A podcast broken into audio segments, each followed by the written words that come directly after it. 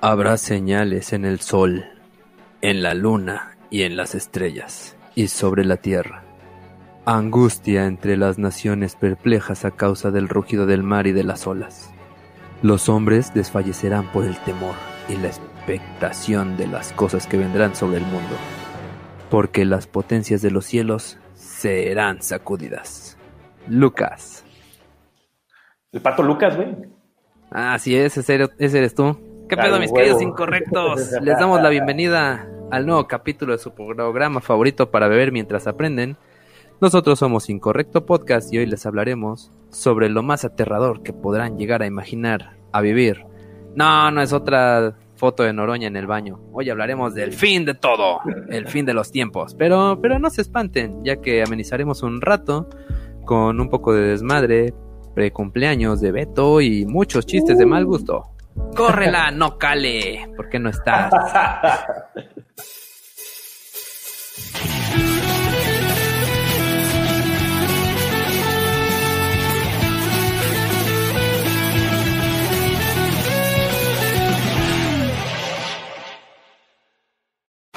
Yeah, qué bonita presentación. Buenas noches, México. Buenos días, mundo. Yo soy su dog y misántropo funcional favorito, Touch Dance. Y así es como pueden encontrarme precisamente en todas las redes sociales, eh, como Facebook, Twitter, Instagram, YouTube, Tinder, Pornhub, Xvideos y hasta creo que en Badu también estoy. Y saludos del otro lado del estudio a, a los futuros condenados. Cale, que creo que ya se está tratando de conectar, y a René ALB. Saluden, manitos. ¿Qué pedo, mis queridos incorrectos? Yo soy René ALB, como lo dice ahí abajo. Y eh, me pueden encontrar en todos lados como arroba esdogopus, en Twitter, Instagram, en Facebook, ¿no? Y por favor síganme en, ¿cómo se llama? Twitch, que todavía no empiezo, pero pronto voy a empezar a streamear, no sean colerines ahí. Ahí denme follow. Creo que Cale. Oh, regresó Carmelo Cromastio. ¿Qué pedo, Cale? Ahí estás. A la verga, que ya, por fin, cabrón. Saluda, Cale. Hola. A huevo, ¿dónde Hola, Cale? Cuéntanos. Cale Alcázar, lo encuentran en todos lados como arroba Cale Alcázar. Arroba Cale Alcázar. en todos lados, y miren, detrás de mí está el fin del mundo. A ver cómo le hago. Ah, güey, tú sí estás en WhatsApp, güey. Yo estoy en WhatsApp. No, no es cierto. Cal es el que está en cuartos ahorita. No sé por qué. No hay nada que hacer allá, güey. Nada. Más están encerrados.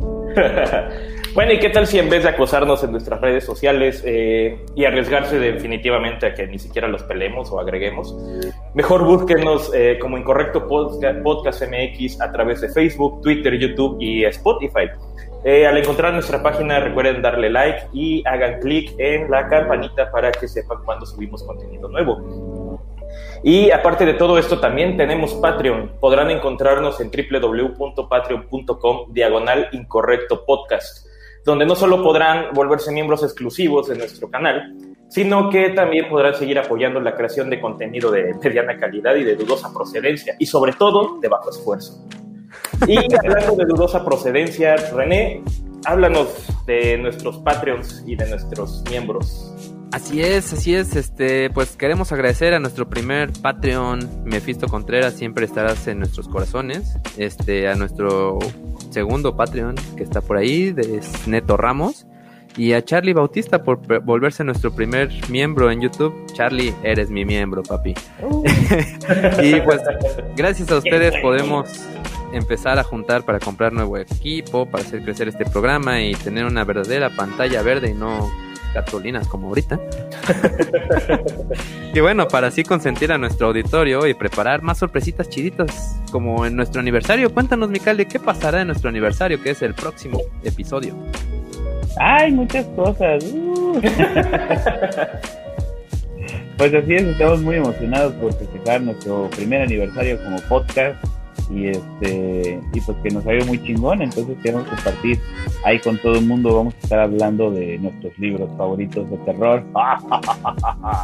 Y pues obviamente vamos a aprovechar también para invitar ahí este pues ahora sí que de vuelta a invitadas que hemos tenido no estamos checando ahí este quiénes ya confirmaron Este, ya confirmó el Hobbit y el Marte. Ah, huevo, le vamos a mandar invitaciones este, al Santo, al Búho, a este David. a Yacara, a David. También a Dross, a Chumel. a- No, esos no vinieron. El escorpión. Cuando vengan ya los invitamos al siguiente año. Ah, No tienen que venir y ya luego. Y este, y obviamente vamos a hacer Super Shot. ¡Ah! Ah, Obviamente. sí. De hecho, mañana es cumpleaños de Beto, así que como ustedes saben, un super chat equivale a un super shot. Miren, yo como Ah, soy un caballero y un rocker, voy a chingarme para amenizar un poquito de esto. Con Hijo. un, con un poquito de esto. Hijo. Sí, es medio naco, pero lo verdaderamente naco va para los super shots. Oigan, pero no, eso no es todo, porque además en nuestro aniversario vamos a tener ahí también unas sorpresillas para nuestros fans. Así es, unas sorpresillas para nuestros fans. Ya nada más estamos esperando terminar de armar el, el paquetito y Coge bien el paquete. nuestros paquetes. nuestros paquetes. Pero bueno, y bien, ¿de qué vamos a hablar hoy? Pues Eh, el día de hoy les vamos a hablar acerca de lo que es el fin de todo. Pero, ¿qué sería todo prácticamente? Bueno, pues vamos a hablarles del final de la humanidad. Pero para no vernos tan egocéntricos, vamos a pasar a traernos a todos los seres vivos de entre las patas, ¿no? Y también vamos a hablar al- del final de la Tierra, del fin de la Tierra y del fin de todo el universo. Así que no se me estresen, no se me estresen, por favor. ¡Au! A ver, pues vas, este, mi Beto, ¿cómo está el asunto del primer bloque? Bueno, vamos a dividir precisamente todo esto eh, para un mejor estudio, ahora sí, eh, en lo que sería el... Ahora sí, como lo mencioné, el primero vamos a mencionar los armagedones, ar- armagedones perdón, religiosos, cómo van a ser precisamente los finales según este, las religiones más conocidas y así. ¡Au! ¡Qué miedo! Y después nos vamos precisamente, como lo mencioné, el fin de los humanos, fin del planeta Tierra y el fin del universo. Sucutun. Vamos a irlos desglosando de a poquito en poquito. Antes que nada, hablando de los armagedones religiosos precisamente, eh, cada una de las religiones va a tener un área de estudio que se llama escatología. ¿no? ¿No es decir a zurrar? No, no, no, no, no, precisamente lo confunden mucho eso. Ah, chingada. Escatos, escatos eh, viene de... ¿No son estos güeyes que andan en patineta? No, güey, son los que cantan Hoy te vas, pero sé que volverás. son escatosos, ¿no? No, bueno. La escatología viene del griego escatos, precisamente, que significa último, y no excremento, como dijo René. Y logos, que bueno, significa estudio, que esa parte ya deberían de saberla, ¿no? Ese, eh, la escatología es el conjunto de creencias religiosas sobre las realidades últimas, precisamente, es decir, sobre cómo terminará nuestra vida, el mundo, todo. Incluso se divide en dos tipos la escatología particular o postmortuoria y la escatología general o ante-post histórica, que es la que nos interesa en estos casos, y la postmortuoria la dejaremos para otros capítulos más adelante. Ok. Sí. Eh, vamos a empezar con el Ragnarok. Este lo investigué nomás porque está de moda y porque el Cal le sacó una vez una cerveza llamada Fenrir que estaba bien rica. Pero bueno, Ah, huevo. Según la mitología nórdica, el fin de los tiempos es un acontecimiento con el nombre más badass de todos, Ragnarok. Y además hay una película donde sale el papucho de Crims Hemsworth. Ah, su mecha. Pero bueno, este, No tiene nada. ¿qué? Que no tiene nada que ver la película, digo. Ah, no, pero es un papucho ese cabrón. Pero bueno, ahí les va un resumen de esta madre. Por cierto, saluditos, saluditos rápidos. Carmelo Cromastio regresó. Oscar Oliva, aló. Charlie Bautista ya llegó. Michelle, Cuauhtémoc Vázquez. Eh, incorrecto, pues, ah, no, somos nosotros. Y Papi Chulo. No, papi chiludo. Ah, perdón, Papi Chiludo, perdón, perdón, perdón. Es que no me gusta traer eso en la boca. Este, bueno, resulta que en esta mitología, mi, mitología, como en todas, hay dos bandos: Odín y los Aesir contra Loki, Surd y sus amigos.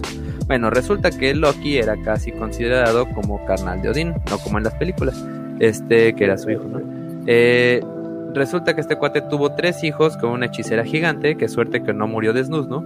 Y bueno, de ahí nacieron Jormugander, que era una víbora así tan venenosa como tu tía la chismosa, eh, Hela, que era la Ricarda tóxica, que era reina del lugar donde llegaban los muertos por enfermedad y vejez, y finalmente Fenrir, tu tío el chacal que quiere comerse el mundo. este, pues resulta que Odín tenía un hijo llamado Balder. Este cabrón empezó a tener un montón de sueños feos en los que eh, le pasaban muchas cosas y fue a chillarle a su mamá diciendo, ay mamá, mamá, tengo sueños feos. Pero pues resulta que la mamá le dijo que todos estos sueños querían decir que se iba a morir pronto. Y pues como les dio culo y eran dioses, pues se juntaron a escribir una lista de todas las cosas que podían matar a su hijito. Y cuando terminaron fueron a todos lados a buscar a todas esas cosas y hacerles jurar que no iban a mutar al puñetas este. Sin embargo, olvidaron buscar al peligrosísimo muérdago. En este momento, al vato ya se le subió el pedo de que nada lo podía matar y empezó a mamasear con que era inmortal, ¿no? Es más, inventó un juego en el que todos los dioses en la peda le aventaban espadas y chingadera y media, pues, y, al fin nadie lo podía matar, ¿no? era con jugar a las lagartijas, tú corres y yo te apedreo. Pero bueno, eh, mientras tanto, los dioses raptaron a los tres hijos de Loki y los encerraron. No vaya a ser que se pusieran punk y un día desataran el Ragnarok. Eh, pues lo que sacó la pinche ira de Loki y pues la burra no era lisca, güey, le hicieron estos cabrones. en fin, que Loki estuvo investigando cómo matar a Baldur, pues de ahí como venganza, y como nunca pudo, pues un día se puso a ver la película de Papar por siempre y se le ocurrió la magnífica idea de disfrazarse de viejita y sacarle la pinche sopa a la mamá de Baldur. Y bueno, cuando se enteró que el muérdago lo podía matar, pues salió corriendo en chinga a un bosque y con una varita de muérdago hizo una flecha. En fin, que el siguiente día de la siguiente peda eh, estaba el pinche Loki culero y agarró al hermano, digo al hijo ciego de Odín, o sea, hermano de Baldur. Y a ese güey, pobre cabrón, no lo dejaban jugar nunca porque pues no le atinaba, güey, ¿no? No lo veía, aventaba cosas. Pero bueno, el pinche Loki lo ayudó a apuntar y Sukutum, pinche morro, mató a su carnal con una flecha de Este, pues ya, el Loki salió corriendo en chinga, se fue a esconder, luego lo encontraron, Thor lo agarró, pero para esto no nos habían dicho que el Loki tuvo dos hijos más. Entonces uno de estos lo convirtieron en lobo y este pinche lobo mató a su hermana y con las tripas de la hermana amarraron al pinche Loki a unas piedras. O sea, estos cabrones andaban con mamadas, nada de pinches setas ni nada, güey, ¿no? Este, resulta que el vato lo pusieron, le pusieron al Loki una viborota, este, que se la pasaba aventándole veneno en la cara. Y le dolió tanto que su grito provocó un terremoto así, bien, bien cabrón. Eh, y bueno, según las sagradas escrituras de por allá, este, este era el último paso para que se generara el Ragnarok. Eh, de ahí pues hay varios poemas que hablan cómo las familias se pelearán y bueno, esto aún sucede por los terrenos de la abuela, pero pues además decían que entre hermanos se iban a matar a la chingada, ¿no? Acto siguiente, Loki se libera, eh, los hijos de Fenrir, que tuvo dos hijitos, se comieron a los dioses Sol y Luna, y bueno, luego de un temblor bien fuerte, Fenrir se libera y se empieza a chingar a lo que está a su paso, ¿no? Dicen que que tiene una mordida así tan cabrona que con la parte de arriba de las fauces este rasga el cielo y con la parte de abajo rasga el suelo. Este, ¿qué más? Ah, de ahí salen tres gallos, uno rojo que canta a los gigantes, el gallo dorado, mi Valentín, Dios se tenga tu santa gloria. Ese güey le canta a los dioses, obviamente. Y este, y otro gallo color óxido que canta y levanta a los muertos. Eh, y bueno, de ahí salió, se levanta la hija víbora gigante de Loki. Y pues como estaba dentro del mar, así genera un montón de tsunamis, ¿no? Además, llenó el cielo con su veneno y bueno, todos los entes malignos del inframundo empiezan a juntarse en el campo de batalla, ¿no? También Odín y sus amiguis se empiezan a juntar y llegan a tener un ejército de 432 mil cabrones. Eh, y ya los, los chingadazos se ponen chidos, güey. Fum, fum, fum, fum. La bala fría, papi, ya tú sabes. Eh, muertos por aquí, muertos por allá, güey. Thor se agarra chingadazos con su prima la viborota. Y luego de una lluvia de veneno y, y truenos. sabes son las mañanas. Pelearte con la viborota. pero, bueno, este. Luego de una lluvia de veneno y truenos, Thor sale victorioso. Pero en un plot twist digno de Kill Bill, Thor da nueve pasos y se muere envenenado. Este. Odín estaba con todo en los madrazos contra Fenrir. Pero en un descuido, huevos, Fenrir se come al pinche Odín. Eh, mientras tanto, eh, Heimdall, que no sé quién es, y Loki se están agarrando a chingadazos y se matan uno al otro, ¿no? Así como Doomsday y, y Superman. Y, entonces, este, luego de que Fenrir se comió a Odín, aparece otro hijo de Odín del que no sabíamos que existía y resulta que era el dios de la venganza y Sukoton manta al pinche Fenrir de un chingadazo. Y de pronto sale Surt, el amigui de Loki, y hace arder todo a la chingada y casi todo el mundo se muere. Eh, bueno, esto, según las escrituras nórdicas, eh, se toma más como el fin de una era, ¿no? Eh, el sol vuelve a, brillar porque los cabrones no nos dijeron que el sol tuvo una hija. Y bueno, en este nuevo mundo, pues ya reina la paz, sobrevivieron algunos dioses y dos humanos, un tal Liv y una tal Liv Pasir que significa vida y el que busca la vida respectivamente. Y bueno, como buenos regiomontanos, ellos se encargan de repoblar el mundo. y ahí está el Ya de Alejandro y fin. una cosa muy cagada con el Fenris, ¿no? Porque este, o sea, todo el mundo dijo, ay, no mames, este cabrón está muy, eh, ahora sí que ese perro está muy perro y este, y si lo pensamos bien, se podría comer al mundo. Entonces el vato estaba como sin deberla ni temerla. Y entonces todos los dioses decidieron que dijo, no, güey, este vato si se emputa, nos va a comer a todos. Mejor hay que amarrarlo y atravesarle una puta espada por la boca para que no nos coma. Entonces lo, amarraron como puerco. Lo amarraron como puerco, le clavaron la puta espada y se emputó. No, Cosa que probablemente no se emputado si no le hubieran clavado una pinche espada en la boca. Claro, güey. Eh, por eso fue que cuando, que cuando lo liberaron, pues se fue derechito a ponerse el pinche güey. No mames, imagínate que le los pinches espada en la boca, güey. Imagínate tener el sable en la boca, ¿no, güey? Qué horror. ah, un ratito no hay pedo, pero toda la vida, güey. toda una eternidad, güey. Te bien, cabrón. Pero bueno, ¿con quién seguimos? de haber sabido que ese era el Ragnar, no me hubiera aventado la película de Thor hace rato. No mames, nada que ver, güey. Bueno, Surtur sí. Surtur y Hela, ¿no? Y Hela, güey, huevo chiquita mamá. La, tóxica. y bueno, también pasando a, ahora sí a armagedones de religiones reales y que lograron sobrevivir al antiguo mundo.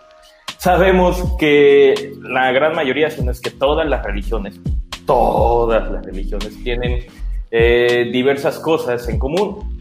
Dioses ávidos de atención, eh, una promesa de vida después de la muerte, la recompensa eh, por medio de un paraíso o el castigo por medio de un infierno, por así llamarlos, ritos, símbolos y figuritas a las cuales adorar, y sobre todo un Armagedón un fin de los tiempos, un Ragnarok, como lo mencionó ahorita René, un juicio final. En fin, todas las religiones eh, tienen su apartado escatológico en este caso, y hoy veremos unas cuantas, eh, tal vez no las más importantes que existan, pero al menos sí las que se conocen un poquito más, eh, más o menos. ¿no?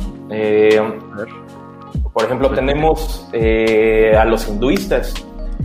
en este caso, el mundo como lo ven los hinduistas, se, envuelve se desenvuelve de una manera cíclica, repitiendo un círculo llamado Mahayuga.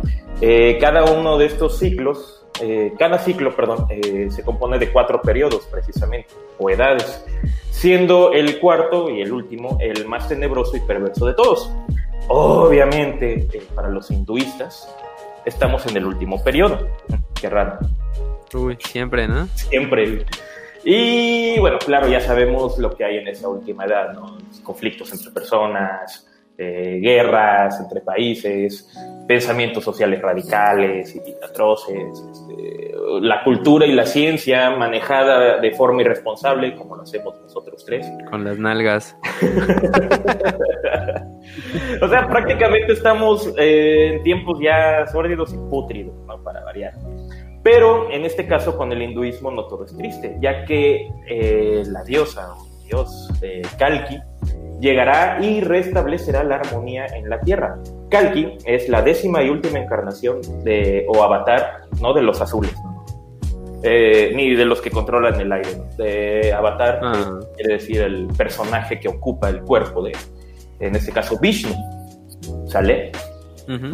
Al menos esa es con los hinduistas. Oye, pero este, ¿qué te iba a preguntar? ¿Y qué pasa cuando se acaban los ciclos, bro? Pues eh, en este caso los ciclos se supone que vuelven a iniciar. el último ciclo es la destrucción.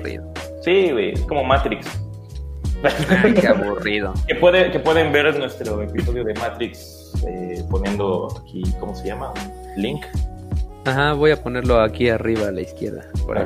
me parece perverso. Y bueno, aparte de esta, pasando a otra religión, muy similar a la de los hinduistas, copiones, copiones. El budismo, en este caso, considera al tiempo también como cíclico y al final de este morirá o sobrevivirá solo, bueno, sobrevivirá como un despojo eh, de lo que alguna vez fue el tiempo. Como anteriormente mencioné, también para los budistas estamos en los últimos, ¿qué serán? 500 años de todo este pedo, más o menos, de la era, de, sobre todo de su era destructiva, ¿no? Pero aquí hay algo inesperado en este caso. Ahí viene el plot twist. Exactamente. Para nuestra desgracia, la maldad en este caso ganará. Wow. Y muy pocos sobrevivirán y serán salvados por Maitreya, que es el próximo Buda y tal vez el último. Aquí sí inicia otro ciclo, pero ya ese ciclo ya no lo conocen que va a pasar después. Sí. Pero pues también en el Ragnarok ganó el mal, ¿no? Un poquito. Pues sí, pero al menos sobrevivieron. y volvieron a tenerle sus dioses de ahí, bla, bla, bla. Pero lo cagado, por ejemplo, del, del Ragnarok es que realmente, o sea, los que valen madres es el, eh, por así decirlo, el panteón de los dioses, este, vaya, de los dioses nórdicos, ¿no? Entonces, realmente son los dioses los que se agarran a petazos y se mueren, ¿no? Y valen piso y, ya en, teoría van a desaparecer y sí, seguramente van a destruir el universo y se van a llevar entre las patas, pero es como la destrucción de los dioses. A diferencia de otro tipo de apocalipsis, este, porque por ejemplo en, en el apocalipsis hindú, sí, baja, este, baja Shiva y destruye toda la vida en el mundo, ¿no? Y después eh, regresa, ¿quién es este, la que regresa todo? Es este Krishna, ¿no? Y Krishna regresa toda la vida, ¿no? Entonces, y son ciclos, pero los dioses ahí están, ¿no? Entonces, esa es una, una distinción muy interesante, porque los dioses hindús destruyen el mundo y lo vuelven a construir y los ciclos son sobre la vida en el mundo, pero ellos siguen ahí bien chingones. En el caso del Ragnarok, valen madre los dioses. Está chido, güey, ¿no? Lo que es no saber administrar una empresa. es como la chiva. Ándale. Aprendan al Cruz Azul. y bueno, a que ni saben ¿Qué religiones tienen los finales del mundo más culeros, más terribles y más violentos? ¿Las cristianas? Las que tienen los más culeros y los más terribles. Así es, las religiones más comerciales, las que más adeptos tienen. Vamos a empezar primero, eh, bueno, eh, por lo que he de suponer la mayoría de nosotros conocemos más, supongo. Y la, bueno, obviamente después del, ¿qué, hacemos? Este catecismo, ya no queremos saber más acerca de ella. Ajá. La religión, ya sea católica, cristiana o judeocristiana, prácticamente es del mismo origen. En este caso, eh, también, obviamente, no sé por qué estamos en el final de los tiempos, pero aquí va a aparecer lo que es el anticristo. Sukutun. Damian se alzará y entre su fanaticada, bueno, eh, para los centennials la fanaticada significa followers, eh, darán pie al mismísimo, eh, al inicio del mismísimo juicio final.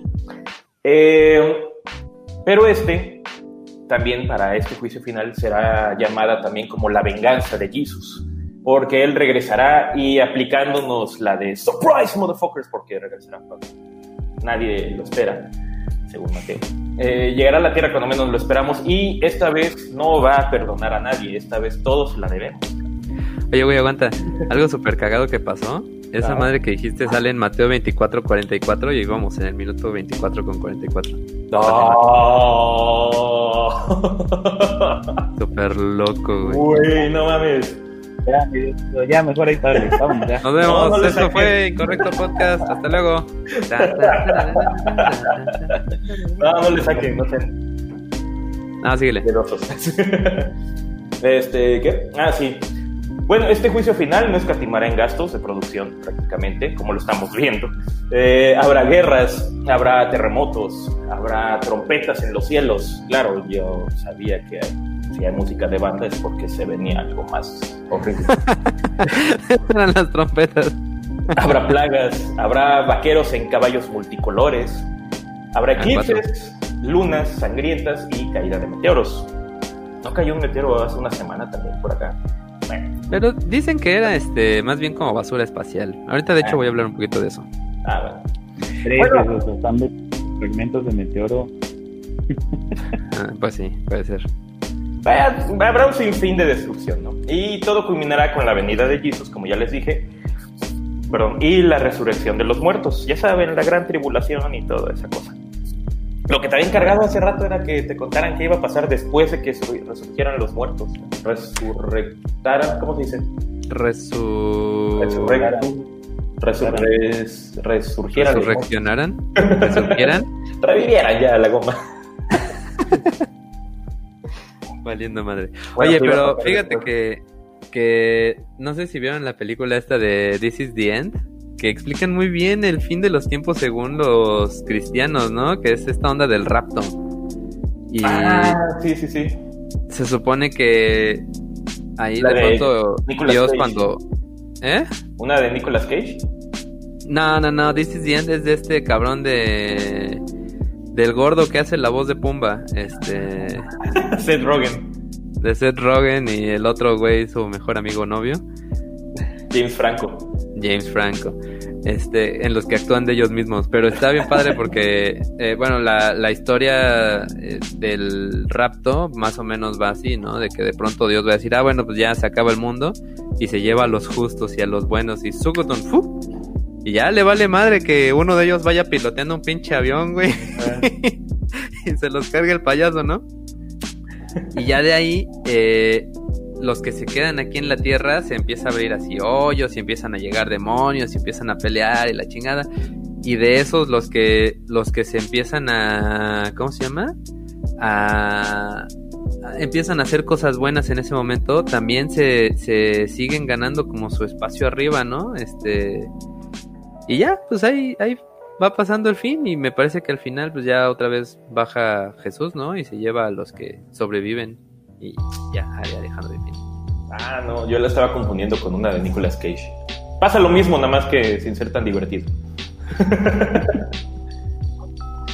Fíjate que una cosa muy cagada del, este, apocalipsis es que este eh, siempre dicen que lo escribió San Juan, ¿no? Siempre, ah, San Juan aquí, se fue La verdad es que no se sabe quién lo escribió.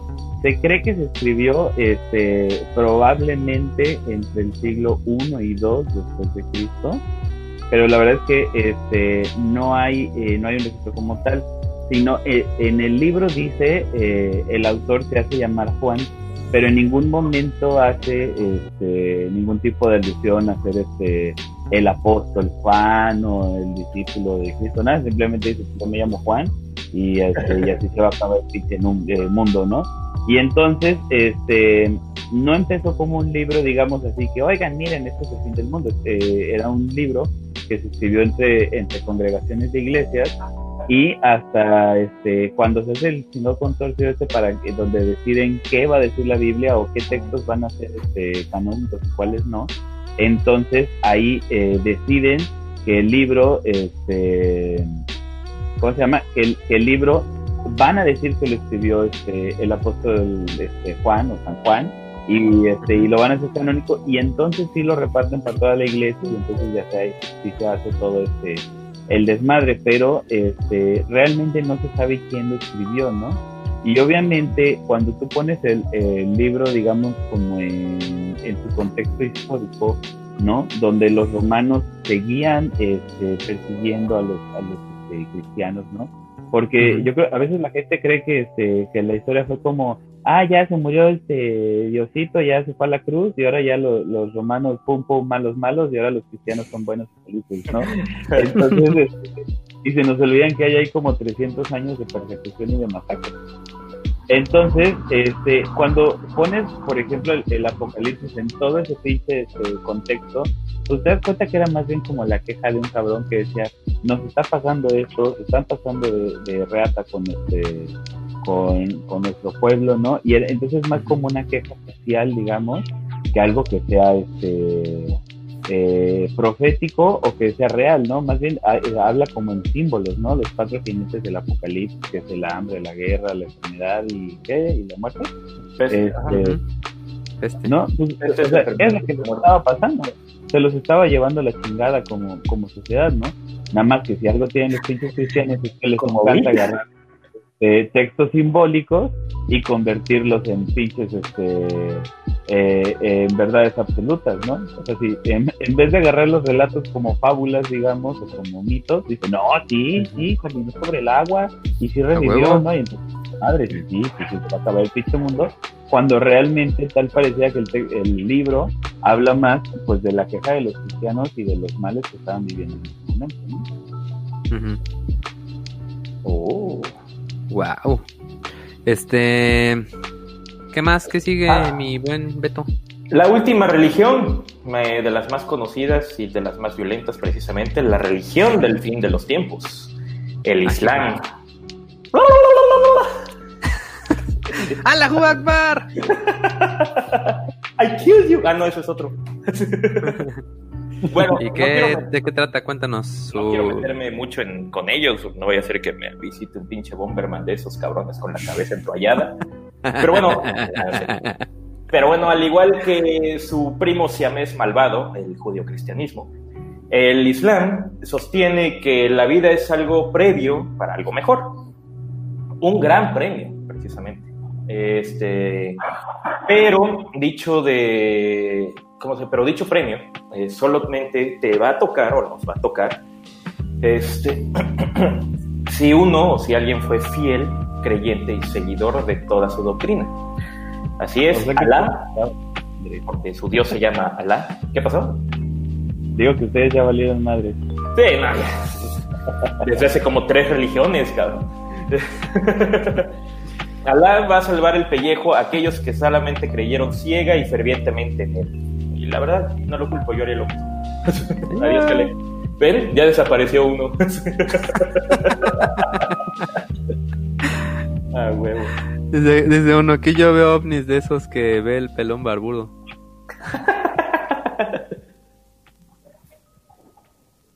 Así es.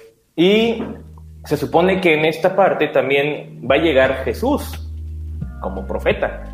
Pero ah, los. Como falso, ¿no? Ajá, los islamistas, islamitas, islameños, islamenses. no sé, eh, lo toman como un falso profeta y precisamente, ah, sí, pues vete a seguir a ese cabrón, pero aquí te chingas, cabrón. Nosotros, la mera religión y pues te la pelas. Así de fácil y sencillo para Alá. Oye, qué interesante. Y antes de pues, continuar, ah, bueno, dale, dale, dale. No, no, eso es todo, de hecho. De los este, armagedones religiosos, una cosa muy interesante es que hay como, o sea, prácticamente todas las religiones y todas las culturas tienen una historia o tienen un relato del, fin del mundo, ¿no? Del fin de, de la, de la pinche vida.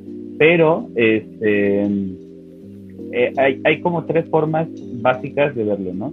Algunas culturas tienen esta visión profética ¿no? Donde dicen, el mundo se va a acabar y va, va a suceder esto, y casi todas normalmente lo que buscan es como un cambio en la...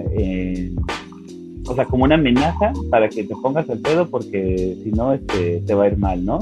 Entonces, este, por ejemplo, los, los vikingos siempre estaban esperando el Ragnarok, ¿no? Los cristianos siguen esperando el apocalipsis. Oye, pero este, ya, ya hubo así como un apocalipsis cristiano, ¿no? Que fue lo del arca de Noé. No, eh, sí. fue una rabieta. Eh, fue una rabieta. Fíjate que ahí no fue el apocalipsis como tal, porque ahí fue Dios el que, el que lo decidió, güey, ¿no? Eh, pero no fue como este.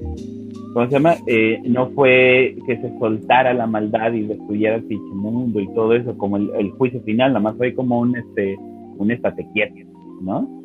Mm, Pero, este, entonces decía yo que están estos que son como proféticos, Están otros que son, por ejemplo, los cíclicos, ¿no? Como los budistas, como los, los hindúes, ¿no? Donde dicen, más bien la destrucción de la vida es cíclica y entonces este, esta vida va a acabar y este mundo como lo conocemos va a acabar y después este, va a resurgir una nueva vida, ¿no? Ya sea... Perdón, ahí los taoístas, ya no los metí porque iba a ser mucho de lo mismo, es igualito. Sí, exactamente, pues es lo mismo. Y este, y otra forma u otra visión que va un poquito ligado con lo cíclico sería donde más bien ya pasó el este eh, la destrucción del mundo, ¿no? Por ejemplo, los griegos, eh, para los griegos el hombre estaba viviendo en la edad de, este, de bronce, ya no me acuerdo cuál, porque ya el, el mundo había... ¿no? No, porque el mundo ya había valido pito este, varias veces, ¿no? La primera vez que valió, o sea, primero existía era la, la edad de oro, donde los titanes reinaban en el mundo, ¿no? Y andaban ahí para todos lados chingones, y entonces, pues ya sabes, este, por la avaricia y por la mala organización y cuántas madres, empiezan a pelear contra ellos, empiezan a poner su madre, sus hijos, que son los dioses, este, se perran con ellos y los encierran a todos y dejan el mundo hecho una cagada y empieza la segunda, este, eh, eh, época, ¿no? Que es la edad de plata, donde los, ahora los dioses, que de alguna forma son menos que los titanes, pero que más que los humanos, empiezan a reinar en el mundo, ¿no? Y entonces empiezan, este, eh, empiezan a gobernar muy chingones, pero pues ya todos sabemos cómo son los pinches este, dioses griegos, ¿no? Entonces, pura cogedera, pura de cuenta como si vivieran este, en México, güey. Y, este, y, les, y les vale madre este, la, la gente. Entonces, la gente empieza a dejar de creer en ellos y los güeyes empiezan a valer madre y entonces se emputan con los humanos porque ya no creen en ellos. Y entonces, eh, básicamente, Zeus dice: ¿Sabes qué? Hay que partir la pinche madre. Entonces habla con su carnal Poseidón, vamos a hacer una cosa, yo voy a aventar unas lluvias bien chingonas, tú desborda los ríos y que se mueran todos a la chingada, ¿no? A la chingada. y el pobre de sí, mándenme toda la puta basura acá, no hay pedo. y entonces empiezan a cargar a todos a la chingada. Pero a alguien por ahí, ya no me acuerdo pinches cómo, se entera que es Prometeo. Y entonces Prometeo va corriendo y le avisa a sus hijos y les dice, oiga, no mames, este, pues estos cabrones van a destruir todo y ta, y al fin y al cabo sus hijos se suben a un barco y el barco encalla en una montaña y sobreviven y etcétera, etcétera. El punto es que este, ya después los este, igualito Oaxaca ya leí. Momento serio. ¿Estás diciendo que los judeocristianos se copiaron esa misma historia? Pues claro, así como todo. No, man, no les quedó claro el pinche episodio del diablo. Ahí luego pones el link ahí, no sienta mi mano. Ah. Bueno, por ahí pones el link del, capítulo del diablo. Ahí también este que decía, ah, me encanta cómo los dioses cogían con sus hermanos, padres, tíos. Sí, pues que lo vean en el Rey León, es lo mismo. es como, ¿A poco creían que Nala era adoptada? como si el panteón de los dioses griegos fuera Cancún y Monterrey al mismo tiempo. Riviera, este, Riviera este, Regia, eso sería el panteón de los griegos. Vaya, pero el punto era que para los griegos, por ejemplo, eh, ya la destrucción de la humanidad ya había pasado, ¿sí? Y ya ellos estaban como ahora después del, del apocalipsis, ¿no? Entonces, nada más por comentar que existen como estas tres versiones de, de ver el apocalipsis de manera religiosa, como que ya pasó, como que es cíclico o como que apenas va a pasar, ¿no? Y pues algunos piensan que es cíclico, pero que sí ya es el, ya viene, ya estamos en la mera buena, ya al punto del, eh, final. Ahora sí, ahora sí se va a acabar todo. Y no, ahora sí ya te lo jurísimo. te lo jurí. Te lo jurí. Oye, este, antes de seguir, déjenos recordarles, mis queridos este, podcast escuchas, que mañana es cumpleaños de Beto. Y que por eso, si hay algún super chat, se va a convertir en un super shot. Es más, para que se animen, güey, ya voy a abrir esta madre. Ahora, yo ya tengo aquí servido mi primer super chat. El abuso de este producto puede provocar Mira, tengo una disfunción sexual y ceguera. Eh, ya estoy ciego y no se me para. ¿Para qué, la visto un doctor. si todo, se, siente por aquí, no hay pedo. No hay pedo. Mira, ya me. Es un shot, güey, ¿no? ah, está bien chido, güey. Cordial, güey. Sí, pues oye, para. Es, es, que es un tema que me encanta, güey. Todo tiene que estar relacionado. Sí, yo, no voy a sentir mal yo sin este. Calaverita. Super shot. Saludcita, empezando a celebrar y festejar mi cumpleaños con ustedes, cabrones. Y con todo el público aquí que nos ve, muchísimas gracias. Muchas gracias por estar aquí. Eh, Ay, sabe chida. Ay, güey. Pero bueno, ¿con qué seguimos, amiguito? Ah, pues vamos a continuar ah, con los finales que ahora sí son científicos eh, y que pueden llegar a ocurrir, que de verdad pueden llegar a ocurrir. Los vamos a dividir también, eh, como ya mencioné, en tres. Eh, al principio del programa lo mencioné. Sin miedo al éxito, papá. como debe ser. se van a dividir en tres finales de la especie humana, finales eh, o destrucción del planeta y destinos finales del universo conocido. De este universo, no de, del multiverso, de este universo nada más. Ok. ¿Y hablo del reloj del apocalipsis? ¿Empiezo con eso? Así es. Eso es algo bien, bien chiquitín, pero bueno. Y bien chido. El... Está bueno. Aviso, el abuso de este producto puede dejarte pelón. Uh. Así un momento. Ahí está. Pero bueno, este, el reloj eh, del apocalipsis fue creado por el Bulletin of Atomic Scientists en 1947 y se adelanta o se atrasa según los acontecimientos mundiales. Eh, que se extinguió una nueva especie, ¡pum! Se adelanta tres minutos. Eh, que el peje decide utilizar carbón en lugar de energías alternativas, ¡pum! Se adelanta otros cinco minutos. Eh, que Mia Califa regresa al porno, ¡pum! Se retrasa seis horas. ¡A huevo, Mia! Gracias. No, no pasa. Pero bueno, este, al inicio de 2020 fue la última vez que se movió el relojito y quedó a 100 segundos de la medianoche. Imagínense, esto fue antes de la pandemia, antes de la casi tercera guerra mundial, antes de las abejas gigantes asesinas. Este, ¿Qué pedo? ¿Qué pasó con eso? pues les dio COVID. Este, ¿qué otra cosa ha pasado? Ah, pues antes del meteorito que cayó. Nos salvamos, no hubo terremoto este año, pero imagínense, después de todo. que nos lo esté guardando, güey. Ah, su madre. No, imagínate, después de todas estas catástrofes, ya. Para el próximo año a haber pasado día y medio, güey, ¿no?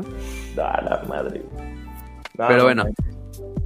Este. Quiero comenzar con algo que ya pasó. O sea, hay mil amenazas que nos pueden acabar todo a la Verge. Eh, pero en realidad, eh, ya una vez acabó toda la Verge, hace unos 70 mil años con la explosión de un super volcán, era un volcán ahí con capa, este, que esta madre provocó un perro invernazo eh, que fue digno de The Game of Thrones. O sea, la neta es que estuvo tan cabrón que con sus cenizas tapó el cielo de todo el mundo, evitando así que la luz del sol calentara la tierra. Y ese fue un punto que se les pasó a las Wachowski y a nosotros también, ¿eh? Que la humanidad solo hubiera durado unos años sin luz. Pero bueno, en fin, eh, este invierno que duró tan solo seis años, hizo que la población total de humanos descendiera estrepitosamente hasta ser unas mil personas en todo el mundo. O sea, en este punto, ahora sí que la humanidad otra vez tuvo que aventarse en Monterrey para sobrevivir.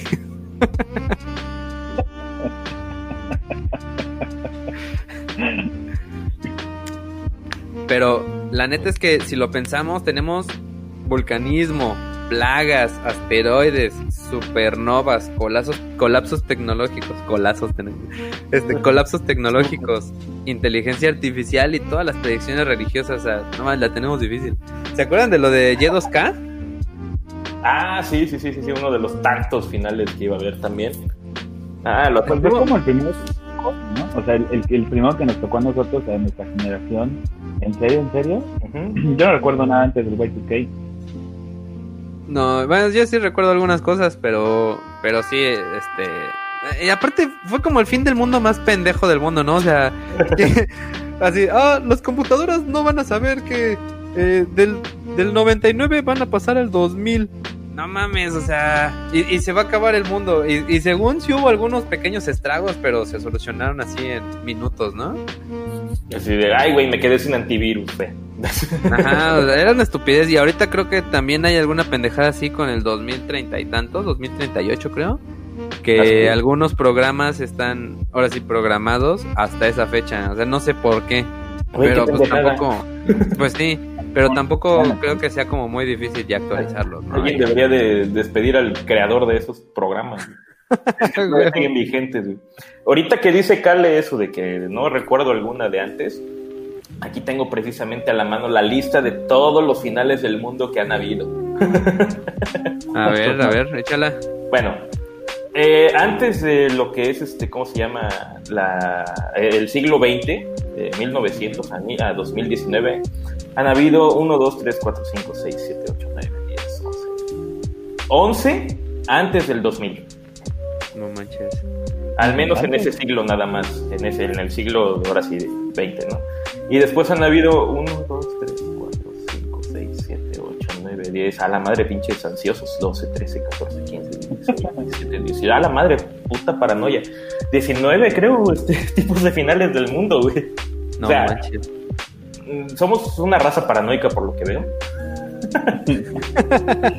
aguanta, dinos la verdad, ¿te sí. de la y Navidad? no, de Donald Trump. ah, igual. De Miguel Bosé. Mira, eh, eh, en el, ¿cómo se llama? En el en el 97, cuando el cometa Hale-Bopp iba a pasar, según se iba a hacer. En el 94, un rapto este, extraterrestre, obviamente. Güey, ¿por qué le creen a la gente que de raptos extraterrestres? No, este. Ni siquiera eh, hay este, extraterrestres. Todavía. Vamos. Exactamente. En los 80, este, un desastre nuclear. Bueno, yo creo que tenía que ver con la Guerra Fría. Bueno, y si no los culpo de que, de que a cada rato quisieran que se acabara, bueno, pensaran que se acabara el mundo. Y antes del siglo XX, no, 4, 6, 7, 8, 9, no mames. 18, 9, 20, 21, 22, 24, 26. No manches. O sea, llegué al año 1000 y había como 30, güey. O sea, no. Tan cabrones. Y cada vez se hacen más y más seguidos. Es que sí está cabrón, o sea, por ejemplo, ahorita que dijiste lo de la Guerra Fría, recordemos que, Si crees que el pensamiento de así mágico religioso y sobre todo del fin del mundo ha, evolucionado algo menos, no, güey, o sea, creo que sigue siendo igual. No, huevo. Este, no, te decía que ahorita, por ejemplo, que hablabas de la, de la Guerra Fría, Recordemos que en la Tierra tenemos actualmente unas 1500 cabezas nucleares y que están a cargo de locos con mecha más corta que pito de Donald Trump, eh, como Donald Trump y el gordito ese de Colea del Norte. Y aquí, aquí entra un poco el asunto de la, de la paradoja de Fermi, ¿no? Que es mejor conocida como el gran filtro. Y esta madre dice que quizá no conocemos o no nos ha llegado este ninguna emisión de radio de ninguna eh, ¿cómo se dice? esta eh, de ninguna especie inteligente del universo ah, eh, pues porque posiblemente ya bailaron ¿no? dice aquí este cuate de Fermi que, que quizá toda especie inteligente desaparece al descubrir el poder del núcleo es decir o sea no hemos encontrado ondas de radio como decía eh, porque pues estos güeyes se autometieron en el Chile y con su creciente capacidad tecnológica ya se terminaron extinguiendo. O sea, entre ellos se mataron igual que nosotros lo íbamos a hacer en los que eran 70, 60. Además, teniendo en cuenta también que, por ejemplo, las señales de radio viajan a la velocidad de la luz prácticamente. Eh, nosotros apenas tenemos, ¿qué? En aproximado 100 años emitiendo radiación, ahora sí, de, radio, ¿no? Ahora sí, frecuencia de radio, perdón. Este, o sea, la, esta ha llegado a 100 años luz apenas de distancia, güey. A 100 años luz no hay ningún planeta, con, no hay ninguna estrella con planetas con vida, ni siquiera con planetas. No, y al menos eh, las estrellas más cercanas con planetas están a mil años luz, un poco más, menos. No, o sea, Oye, pero yo me acuerdo que, que salió este cabrón de. ¿Cómo se llama? Este. Ay, eh, el, el güey ese de pelo blanco que hablaba de ovnis aquí en México. Jaime Maussan. que salió Jaime Maussan diciendo que los humanos habían mandado ahí el, genoma humano y la chingada, este, por radio y que les llegó un genoma igualito, nomás que con un puta enanito y la chingada, ¿no se acuerdan de eso? Ay, güey, no. Órale. Entonces, todo eso era mentira, maldita sea, me mintió toda mi juventud. Sí, sí encontraron señales de radio que parecían repetitivas y, y que parecía como... O sea, que, que no, no sonaban tan aleatorias, ¿no? Sino que parecía que, que, por la forma de la señal era eh, fuera como intencional. Al final de cuentas encontraron que más bien era como, más bien hay un tipo este, evento, como que cada vez que una estrella pasaba por un planeta y la chingada mandaba esas señales y por eso se sentían repetitivas pero realmente no era muy... Este, o sea, no, no, no, era nada artificial, ¿no?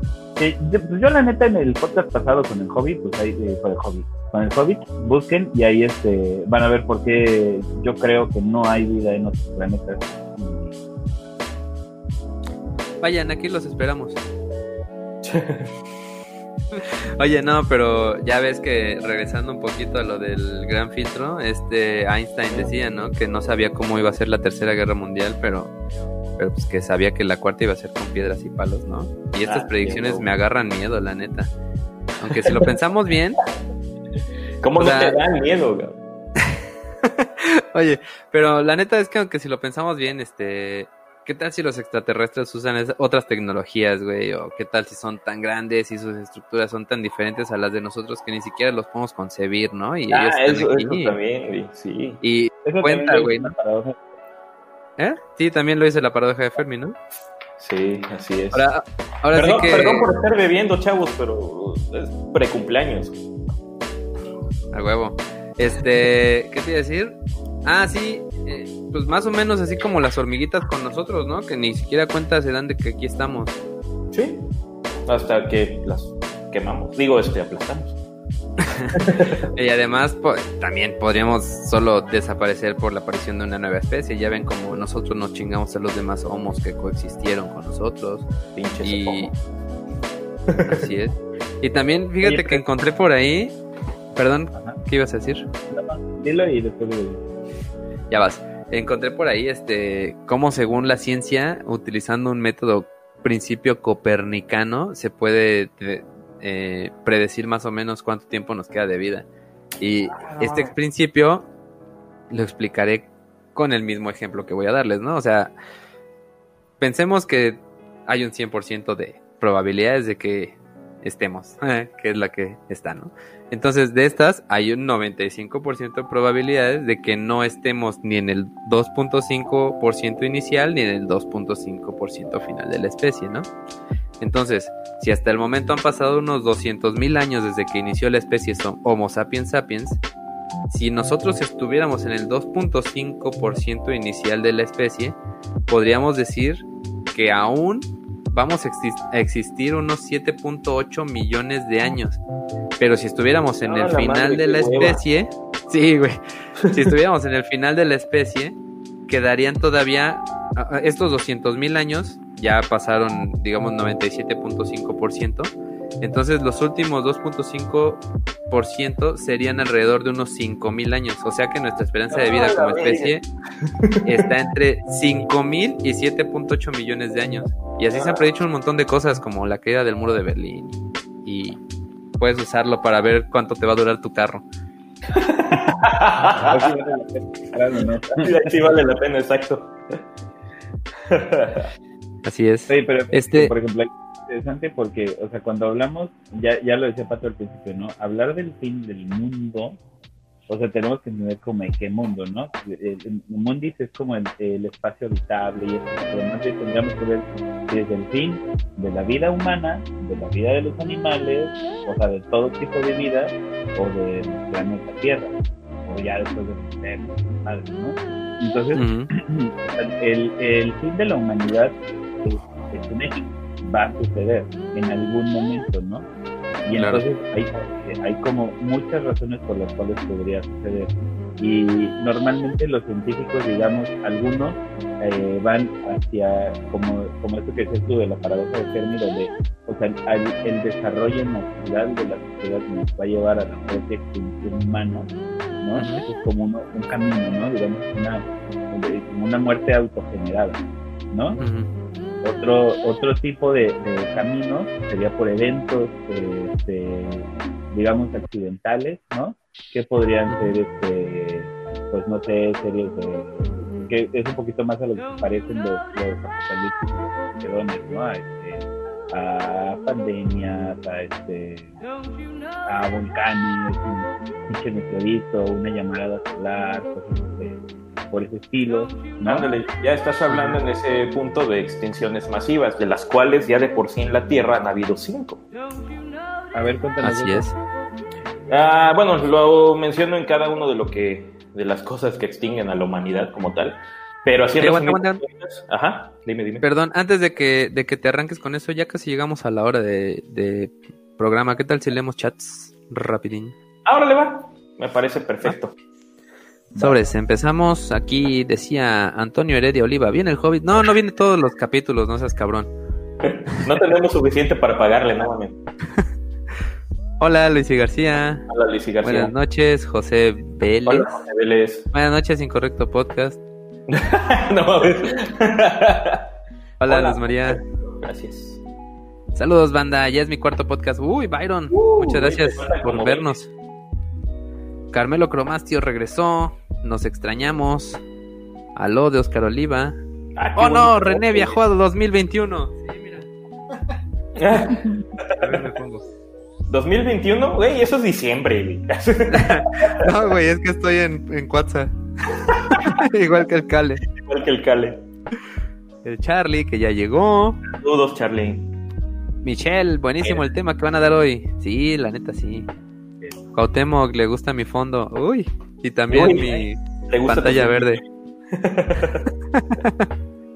Charlie dice, chequen el video de Coronavirus 3 y verán una comparación del Cale. Engordó un chingo. Por eso lo pusimos a hacer ejercicio el último episodio. Sí, no mames. Papi Chiludo, hola perros, ya llegué. Julio Sánchez, hola jovencitos. Kenton Carrillo, saludos desde Jerez, Zacatecas, amigos. Buen contenido, gracias. Saludos, Zacatecas. Papi Chiludo, no mames, esa historia no era exclusiva de God of War. ¿El Ragnarok? No, no, no. Sí, güey, te copiaste la historia nueva, del disco nuevo. A huevo. Mike Campuzano, llegarán cosas peores. No sabes. A ver. Habrá este, pandemia. Habrá reggaetón. Ay, no manches, este está peor. Ah, eso sí, güey. Eso sí. Ariadna Mirella, hola, hola. ¿Y por qué no Artur Luesa. Ah, pues es que es amiga mía. Mm. Siren Log. La de Nicolas Cage no tiene sentido, hay visiones y cultos alienígenas. No, pero ¿de cuál De la del fin del mundo, ¿no? También, no sé, güey. Es que la neta la vi por aburrimiento y la estuve viendo ahí a ratos, a pedazos. bueno, que las tengas y mejor las pasen. Yeah. Yeah. Saludos, venga. J. Donayan Torres. Donayan. Jonathan, perdón. Hice un anagrama. Aquí yo veo ovnis de esos de los del pelón barbudo B. Ah, sí, ya lo habíamos leído. Este. Mm, ¿Cuál no habíamos leído? Llego tarde, pero llego. Qué bueno que ya llegaste, Michelle. O Michael. Dice, yo vine aquí a promover los buenos valores, no las relaciones para sociales, no las relaciones sociales para alcoholizarnos a propósito. Ah, pues ni modo. No, las relaciones parasociales es como lo que estamos haciendo porque eh, ellos nos escuchan hablar, pero no están interactuando realmente con nosotros. Es como cuando tú sientes que los este, influencers este, son tus amigos, pero ellos no saben quién eres. es una relación Me pasa siempre, güey. ¿No les dio tristeza cuando se murió el pulpomo? Ah, ah sí, güey. Güey, pero ¿saben quién se murió hoy? Bueno, ¿sí? ¿Quién? La que era, la que le hacía de, este, ¿cómo se llama? De ayudante o cama o sirvienta, no sé cómo le digan, la neta no sé. Del Charlie en Two and a la Berta. Ahora sí, ya valió Berta, güey. ya bailó Berta. Antes de un multiverso confirmado. Fíjate que. es que ya meterlos a multiverso es un chingo. Sí, ahí sí, vamos a dejarlo para otro podcast. Hay unas cosas bien intensas con eso. Sí. Dice, venga a esparcir mi ideología, la energía solar es para maricas y en Europa arriba la energía nuclear. Pues fíjate que las dos son muy buenas, la energía nuclear hasta eso es de las energías más limpias, pero el problema es que hay que tener mucho cuidado y si no lo haces bien pasa como aquí en México que pues, todo mundo ahí en Laguna, este, Laguna Verde, pues ya todo el mundo tiene hijos con tres ojos y y perros que ladran y les sale medio intestino y cosas así raras. Pero la neta es que bien llevada no es no está mal. Pero sí deja residuos, ¿no? Sí, como todo. Sí, sí, como y sí son algo contaminantes, pero no hay pedo, hay mucho más. Yo solo sé que los generadores eólicos le quitan el viento a las comunidades indígenas. Se mamó ese güey, ¿va? Ah, la madre. ¿Y el good ending? Ah, ese viene después. John Titor nos salvó de la rebelión de las máquinas. Dice aquí alguien, no me quiero quedar en Latinoamérica. Mm. Nadie. Lástima. Dice Jake... pero si no, no. Dice Jacob Polemski, somos seres ansiosos nos serviría para la supervivencia. Los síntomas que experimentamos con la ansiedad eran para evadir problemas y huir. Pues ahí lo platicó el santo durante dos horas o tres que estuvo hablando solo. Este, por aquí les vamos a poner también la liga. Eh, ¿Qué más? Este. Esos finales del mundo sí han sucedido, nomás que inmediatamente inició uno igual Fuente Pati Navidad. Ay, huevo. Puede pasar. vamos a como de lo que platicábamos del, suicidio cuántico. Podríamos ah. aplicar la misma a los finales del mundo, ¿no? Y tal vez en efecto, en cada final, en cada fin del mundo hubo un universo en el cual sí se acabó y otro que siguió existiendo. Mm. Ah, ¿verdad? Sí, es que eso ya se mete mucho en la teoría del multiverso, precisamente. Y ah, la madre, es un pedote meterse ahí. Busquen, en el podcast de Interestelar, ahí explicamos, expliqué lo de las 10 dimensiones. Entonces, este, ahí pueden ver. Ahí para que le puedan entender. ¿Por qué para sobrevivir por lo general se es más agresivo que cooperativo? Ah, perdón. Y esas madres, y por ello es más probable que una civilización desaparezca por obra propia. Sí, a huevo. Toda la razón experimento donde ponen, le enseñaban a dos inteligencias artificiales un pinche jueguito que básicamente se trata de reunir puntitos y necesitan puntitos para sobrevivir la inteligencia artificial, ¿no? Entonces eh, las ponen a, competir eh, por los puntitos. Entonces cuando hay, hay suficientes recursos, eh, en todas las iteraciones que se hicieron del experimento, las inteligencias artificiales optan por colaborar es más fácil para ellas eh, eh, trabajar en equipo para ambas tener eh, recursos y así ambas ganar el juego, digamos. Pero cuando los recursos empiezan a agotar, lo más común es que una empiece a, este, a, acaparar y empiece a, este, a, delimitar a la otra, digamos, y empiezan a hacer como chingadera y media y entonces este, cuando hay pocos recursos, una queda con todo y la otra se muere. Entonces una sumar el trabajo en equipo. Digo, obviamente tenemos que entender que todo esto pues, han sido eh, programadores humanos los que han decidido, este, los que han decidido, vaya, que programaron de esa manera las inteligencias artificiales, ¿no? No, no se crearon así de la nada. Pero eh, si es muy reiterada esta situación, donde, eh, porque lo han intentado hacer como muchas veces, ¿no? Y siempre es el mismo resultado. Muchos recursos, trabajo cooperativo, pocos recursos, eh, pues una, una mata a la otra, ¿no? Entonces, pues tal vez... eso, eso lo he visto en el Age of Empires. Pero sí. podría ser que para allá vamos, quién sabe, ¿no? Ahí estamos precisamente. Por, acá dice igual Jacob Polensky, este, nuestro sistema solar es muy particular en básicamente todo y por ello tuvimos la rarísima oportunidad de sobrevivir. Pues, de hecho, estaba viendo que esta todo, semana encontraron varios este, planetas como mucho más habitables que la Tierra, ¿no vieron? Sí, es que precisamente, así como en el sistema solar hay una zona donde se puede favorecer a la vida o a lo habitable, igual en toda la galaxia hay una zona habitable de la misma forma donde se puede generar vida en toda esa parte, obviamente en la parte céntrica, de este... Es en teoría.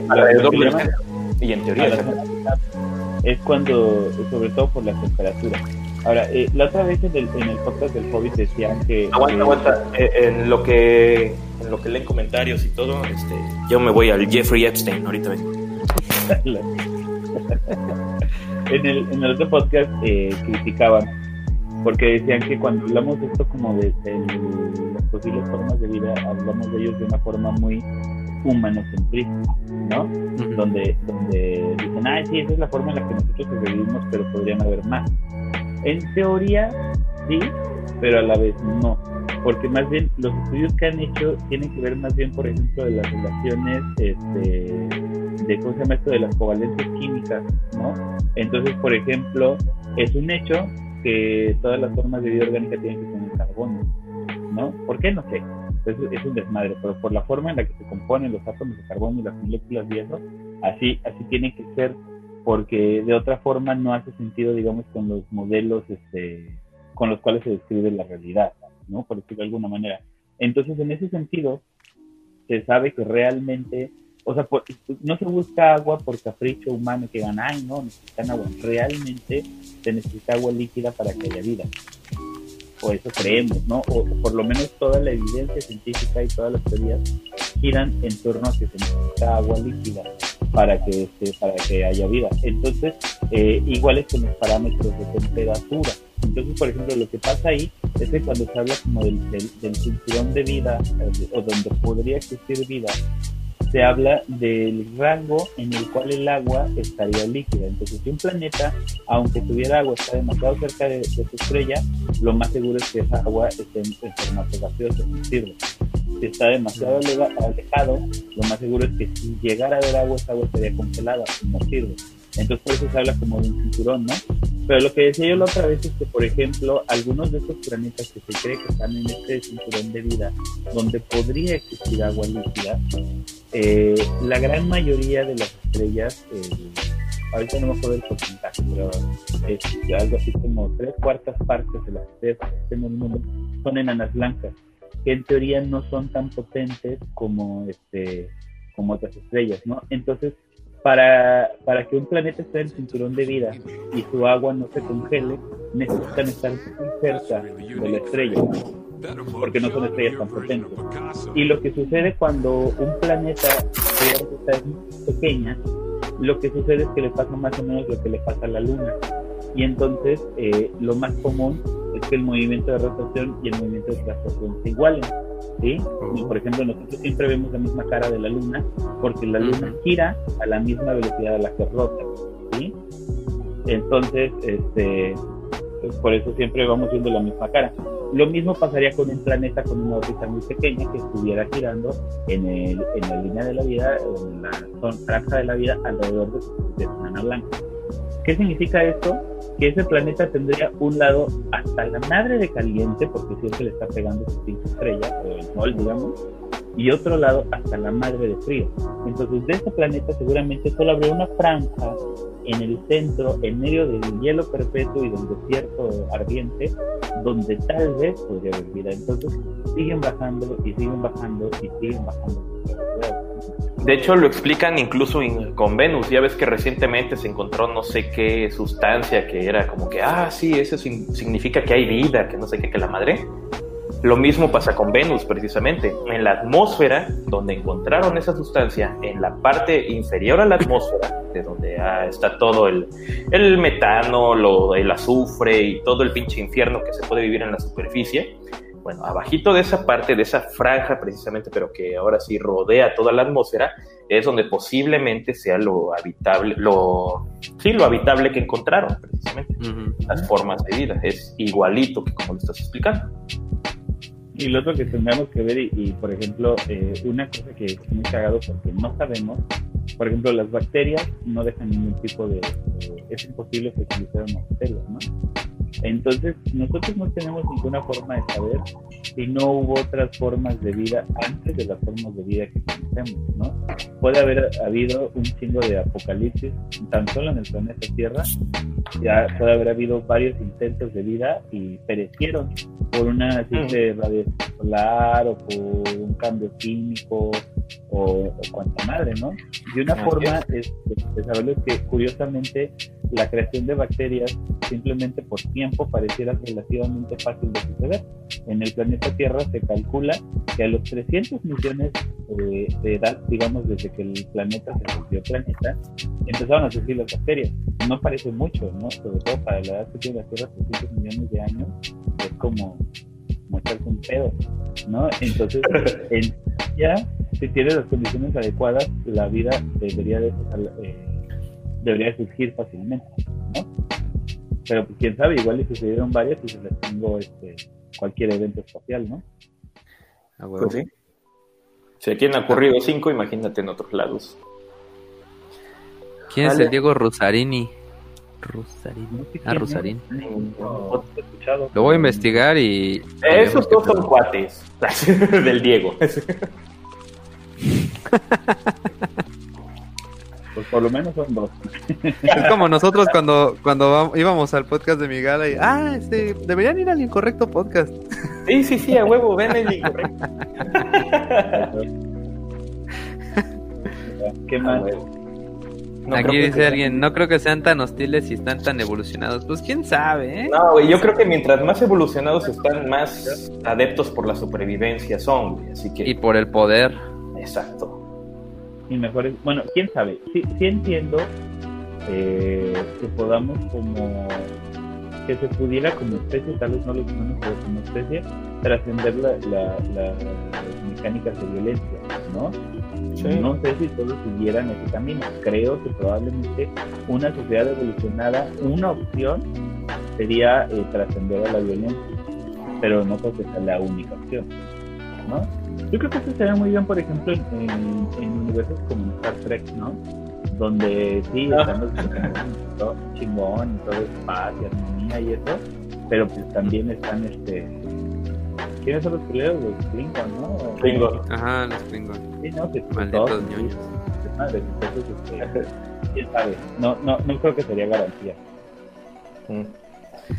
La neta no, no, mientras más evolucionado más buscan sobrevivir, la neta, más recursos necesitan, más y acá dicen, entonces serían civilizaciones a otro nivel muy diferente al nuestro, como un nivel 2 o nivel 3 según la escala de Kardashev. Kardashev.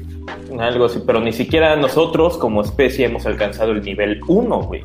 Ajá. Estamos en punto 6 o punto 7. Acá dice J-Code, J-Code que punto 7. Ah, punto 7, ahí está. Dice que Beto va a llegar a su cumpleaños como nació, ciego, sordo, miado y sin autoconciencia. bueno, al menos miado no, porque ya fui. siempre, así que tampoco. Y ayúdenos a emborracharlo, por favor. recuerden que cada super chat equivale a un super shot. Y este shot del Beto va a ser especial porque es, de, de caña con coco. De caña de cocotazo y lo va a dejar ciego. Así que coopere con la ah, ceguera del Beto. Esta me la puedo echar completa sin pedo. La me la camaba como agua, Saludos, Oscar. Gracias por tus porras.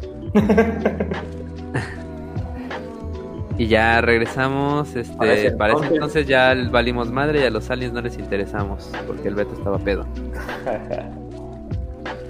Y acá dicen que la supervivencia está en el espacio. Yo tengo, encontré algo muy interesante este, sobre esto, porque yo me acuerdo que por ahí leí eh, que este Stephen Hawking en un momento dijo que, que ya la neta el humano mejor empezar a buscarle otros, correrle a otros planetas porque este ya nos lo habíamos echado. Entonces, ah, encontré por ahí... ¿Eh? Pues luego digo, vas a ver. Bueno, no lo dijo, lo escribió ahí con sus manitas de tiranosaurio en su maquinita. Los humanos este. vamos a volver más. Pero este, fíjate que encontré por ahí que, que ya ven que pues han habido n número de intentos de lanzar cohetes al espacio y la chingada, ¿no? Y que cada vez que lanzas un cohete, pues tienes que así lanzar algo muy, muy, muy rápido en chinga derechito para arriba y ya que llega, creo que a la, a la atmósfera, este, hacerlo hacia un lado y lanzarlo con un chingo de fuerza también. Entonces, pues antes los cohetes, este, para los que no vieron los lanzamientos de cohetes en los años 2000, a los inicios o antes, este, pues el cohete así era por etapas y entonces se iba rompiendo. Para los que no vieron acababa... era el Discovery, sí, ¿no? Eh, no me acuerdo cuál es. Entonces, este, estos pinches cohetes se van, se iban separando cuando ya no tenían este combustible, pero estas madres no regresaban, se quedaban ahí flotando y ahorita ya se tiene así el registro de que hay miles, miles de basuras espaciales flotando alrededor de la Tierra, o sea, para sacar algo de la, de la, de la, ¿cómo se dice? Este, de órbita, se necesita un chingo de energía, ¿no? Entonces, pues, digamos que poner algo en órbita es lanzarlo tan lejos que no caiga, pero que la atracción de la Tierra lo siga atrayendo ahora sí y va a quedar dando vueltas alrededor de la Tierra, ¿no? Entonces, este, te digo que, que hay registro de miles de pedazos de basura, desde así grandísimos hasta chiquitos, ¿no? Pero... En el Congreso. Pedazos... Ah, ¿eh? Miles de pedazos de basura en el Congreso. En el Congreso, huevo. Parece San Lázaro. Este... No, pero se supone que si un pedazo así chiquito del tamaño de una bala impacta con cualquier otra cosa, le ponen la madre porque están ahí este, flotando a, a ¿qué? 30 mil kilómetros por hora, una madre así. Entonces, este, pues está muy cabrón y, y ahorita eh, ya se están haciendo como experimentos para ver cómo los cómo los pescan, o sea, literal hay una, una propuesta que con una redecita así van a ir a pescar. Y otra que con un láser van a ir a romperlos, o sea, porque imagínate si no un pueden, no pueden quitar la pinche basura de la playa y quieren quitarla de... No, pero está cabrón porque imagínate que una basura espacial, no sé, el satélite Morelos 2, este No, bueno, sí. cualquiera de los dos está cool. Que choque, güey, con otro satélite. Así, la colisión, en lugar de que explote, se van a empezar a desboronar esas madres. Imagínate que el pinche satélite culero del Morelos 2 choque con la Estación Espacial Internacional, güey. Güey, qué pinche pena, güey. No mames. no, pero, pero, esta madre... Tiene que ¿Eh? la basura espacial, pues chéquense la película de Petronauta, güey. No, la de, la de Gravity. Bueno, en Petronauta también pasa, pero no. En la de Gravity, pues ahí explican como cuáles serían los, los efectos de tanto pinche basura espacial. Sí, y está cabrón porque, porque si, si chocaran dos de estas madres, este, se despedazarían y se haría así como una, este, ¿cómo se llama? Este, reacción en cadena en cámara lenta y en un año así podría romper un, otro, este, satélite y en dos años ya fueron cuatro, y en tres años ya fueron quince, y así, güey, hasta que regresemos a los años 70, de, que ya no hay internet ni nada, ¿no? Entonces, eh, eh, para lo que voy, que la supervivencia está en el espacio, es que ahorita podríamos, sin saberlo, estar cavando nuestra tumba y estarnos haciendo una cárcel porque no podríamos salir del, de la órbita de la Tierra por tanta basura espacial que hay. Ah, eso sí está culero. Está bien, cabrón. Eso sí está, culero. Chequen la serie de, de 100. Deja no poder salir de Latinoamérica, del planeta, cabrón. Dice, esto de predecir cosas con matemáticas me suena mucho Asimov. ¿Sí? Bueno, pues este, esta forma como de describir la vida con modelos matemáticos. No es que esté equivocado. A veces da calma, pero la verdad es que de repente la misma aleatoriedad de la vida espera a, cualquier modelo matemático, ¿no? como ya decía el René, lo que él decía era, muy como copernicano, que al fin y al cabo, eh, pues ahora todos, tanto científicos como escritores, este, científicos, eh, bueno, de alguna manera que se tratan de basar en ciencia para la pues siguen todos los modelos escritos, ¿no? Por Copérnico, los grandes matemáticos que le dieron forma, digamos, a, a los sistemas matemáticos que estamos hoy en día. Cabrón. Saludos a Honduras. Saludos a Honduras. Yo he estado cerquita de ahí, he estado en El Salvador, Guatemala, Nicaragua, pero menos Honduras. Buenas noches, aquí llegué porque copiaron a mi gala, hasta tienen su propio pelón. gracias, gracias. De hecho, este, estos güeyes nos bautizaron como, ¿qué era? Este, Lester e Eliza. y, y pues sí, un poquito, fíjate que nos empezaron a gustar y dijimos, ay, mira, cualquier pendejo puede hacer un podcast y ya empezamos a ver. Nada, la neta son muy chidos esos güeyes. Somos sus super fans. ¿Cuánto tiempo llegan? Llevamos una hora veinte. Una hora veinte. Apenas van las extinciones, Cristian. Apenas van, apenas van, no te preocupes, Cris. Saludos, saludos al sendero precisamente y a todo el personal de ahí. Me saludaron, voy a terminar descargando esta madre. Güey, hay como 20 o 24 episodios de esto, descárgalos todos. Aparte, no manches, este, eres la única que escribe, obviamente te teníamos que leer.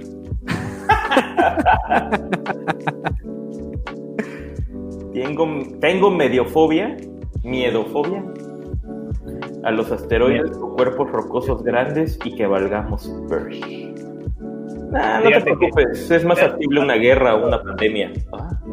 No, te, no te preocupes, este, la definición de planeta este, implica que ya no hay ningún tipo de obstrucción en su órbita. Entonces, este, en teoría, pues algo que venga un pinche asteroide de no sé dónde, eh, o sea, en nuestra órbita no nos vamos a encontrar nada con que chocar.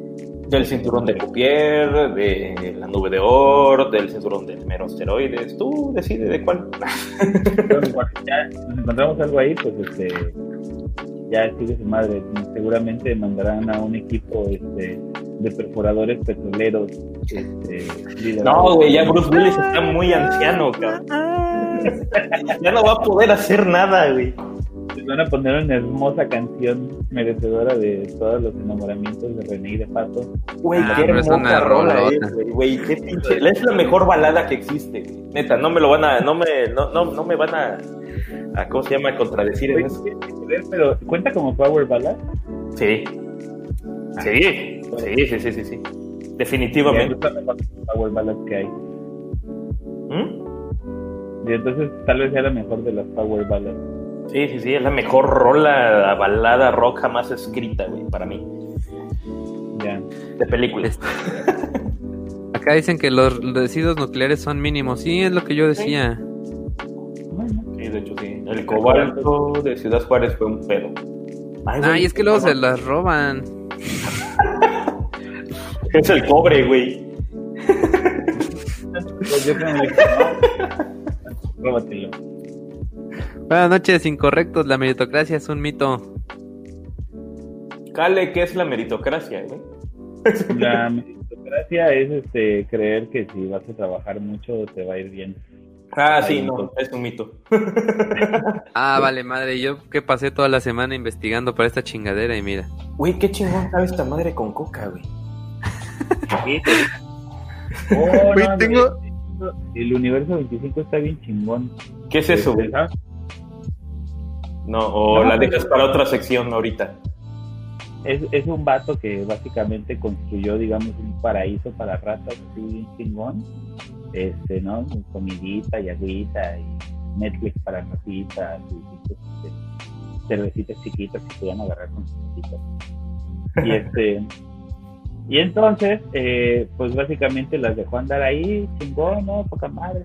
Y, pero pues pinches ratas parecen este, latinos, güey, se empezaron a reproducir como locos, ¿no? tenían, tenían la capacidad reproductiva de dos chinos, ¿no? y que ratas parecían conejos. No.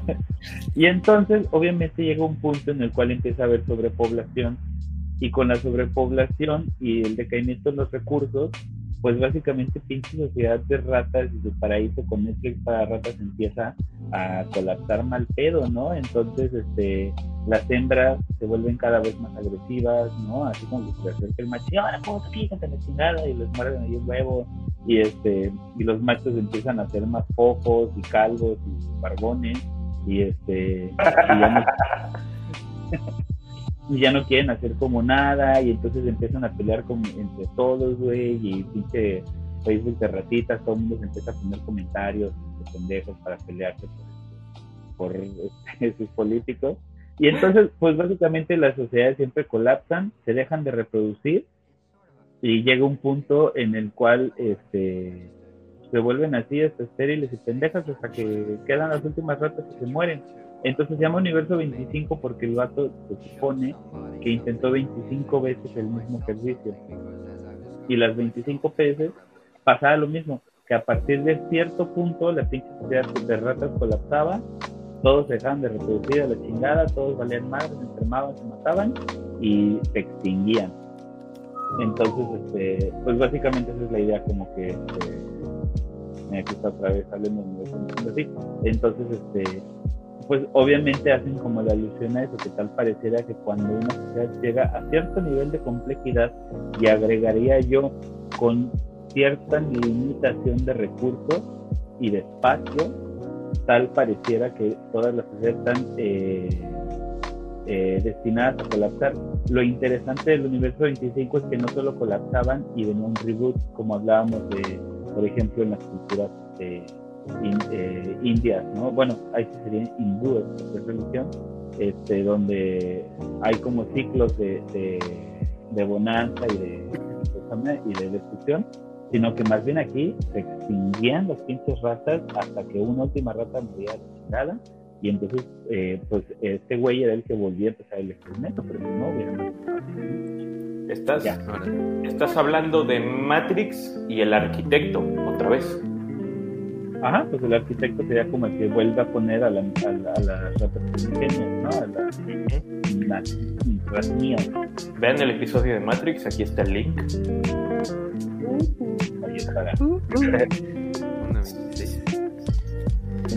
ya se van a acabar las etiquetas, ¿eh? Nada más podemos poner seis etiquetas por episodio. Madre. Más horizontes, un abrazo, abrazos. Abrazos. Eh, abrazos. Y que hablan del hombre en tiempos de hambre, del hombre está. De hecho, este, el hombre en tiempos de hambre. Estamos hablando de, de parte de los finales de la humanidad y que tiene que ver un poquito con el 25, una de las cosas de las que eh, efectivamente no hemos hablado es de, la falta de recursos. La falta de recursos se va a dar no solamente por el patrón de consumo que tenemos, bueno, por el cambio climático, sino también por el nivel de, de reproducción que estamos teniendo. Entonces, cagado, porque si seguimos al, si seguimos reproduciéndonos al ritmo que nos hemos estado reproduciendo, el, el fin de la humanidad va a estar eh, más cercano que las llamadas solares, que, que cualquier otra de los que traen. No, no, espera, no, no, no, este, no spoilees el pedo, güey. Aguanta, aguanta.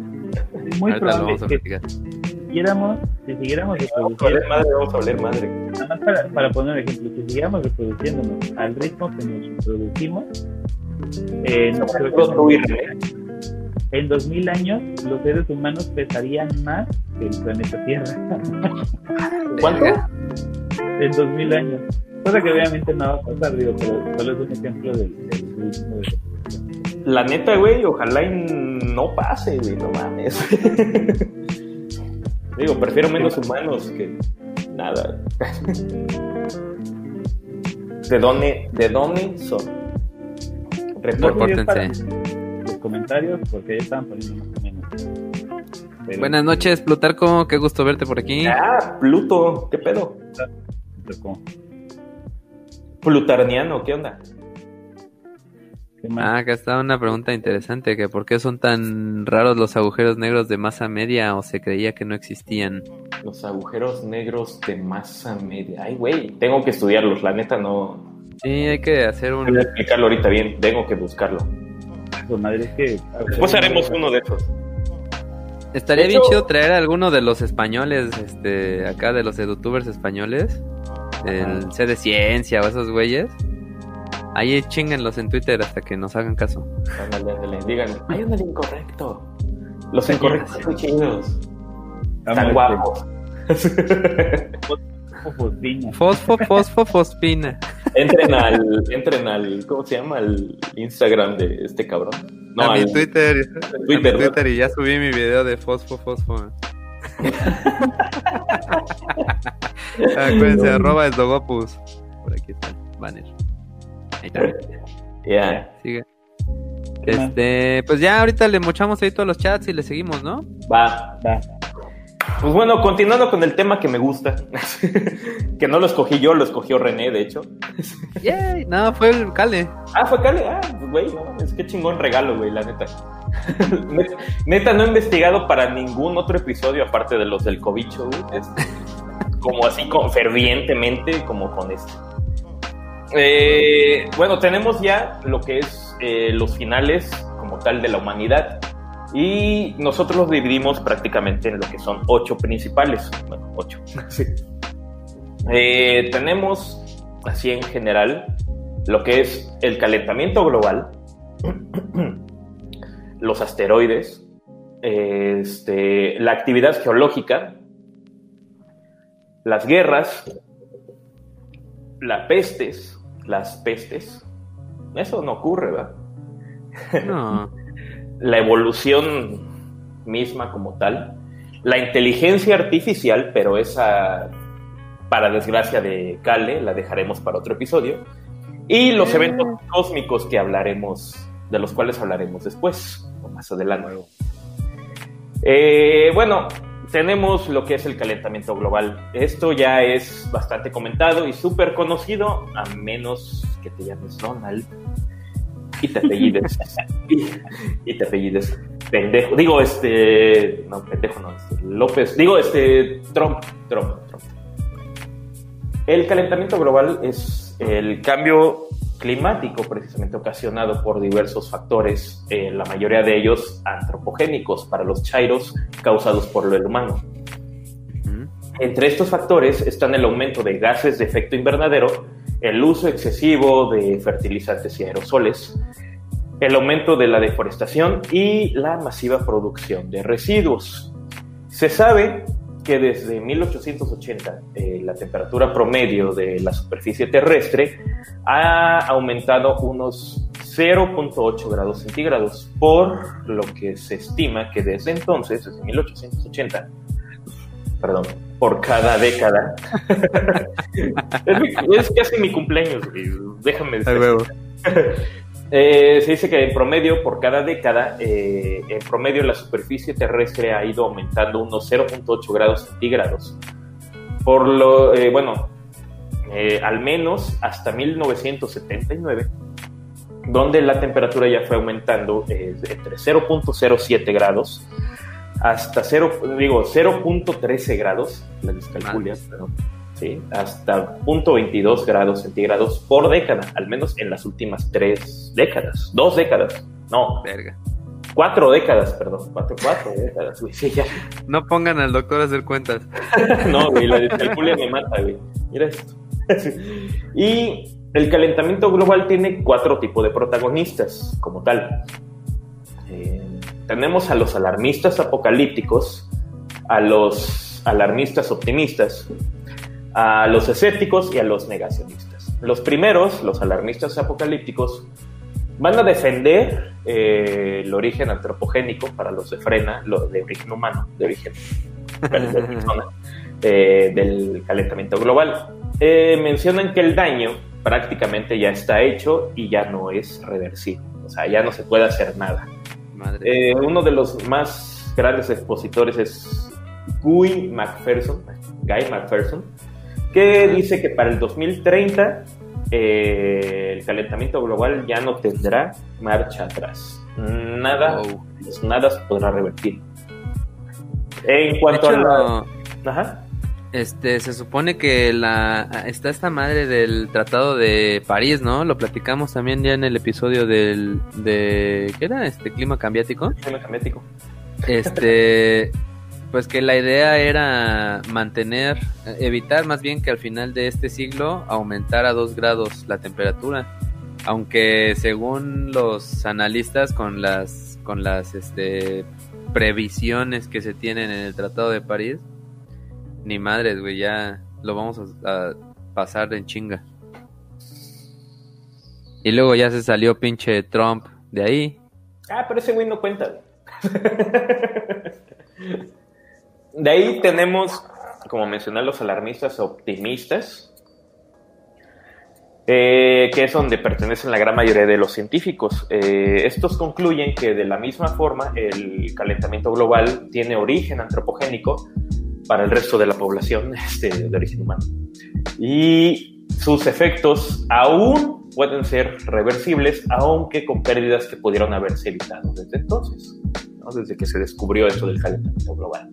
La mayoría de los científicos están ahí. Este, yo creo que ahorita fue un buen ejemplo precisamente de lo que fue la pandemia, de cuando todo mundo nos guardamos al inicio y pues empezaron a surgir los animalitos, este, hubo menos contaminación en China, ya sabes.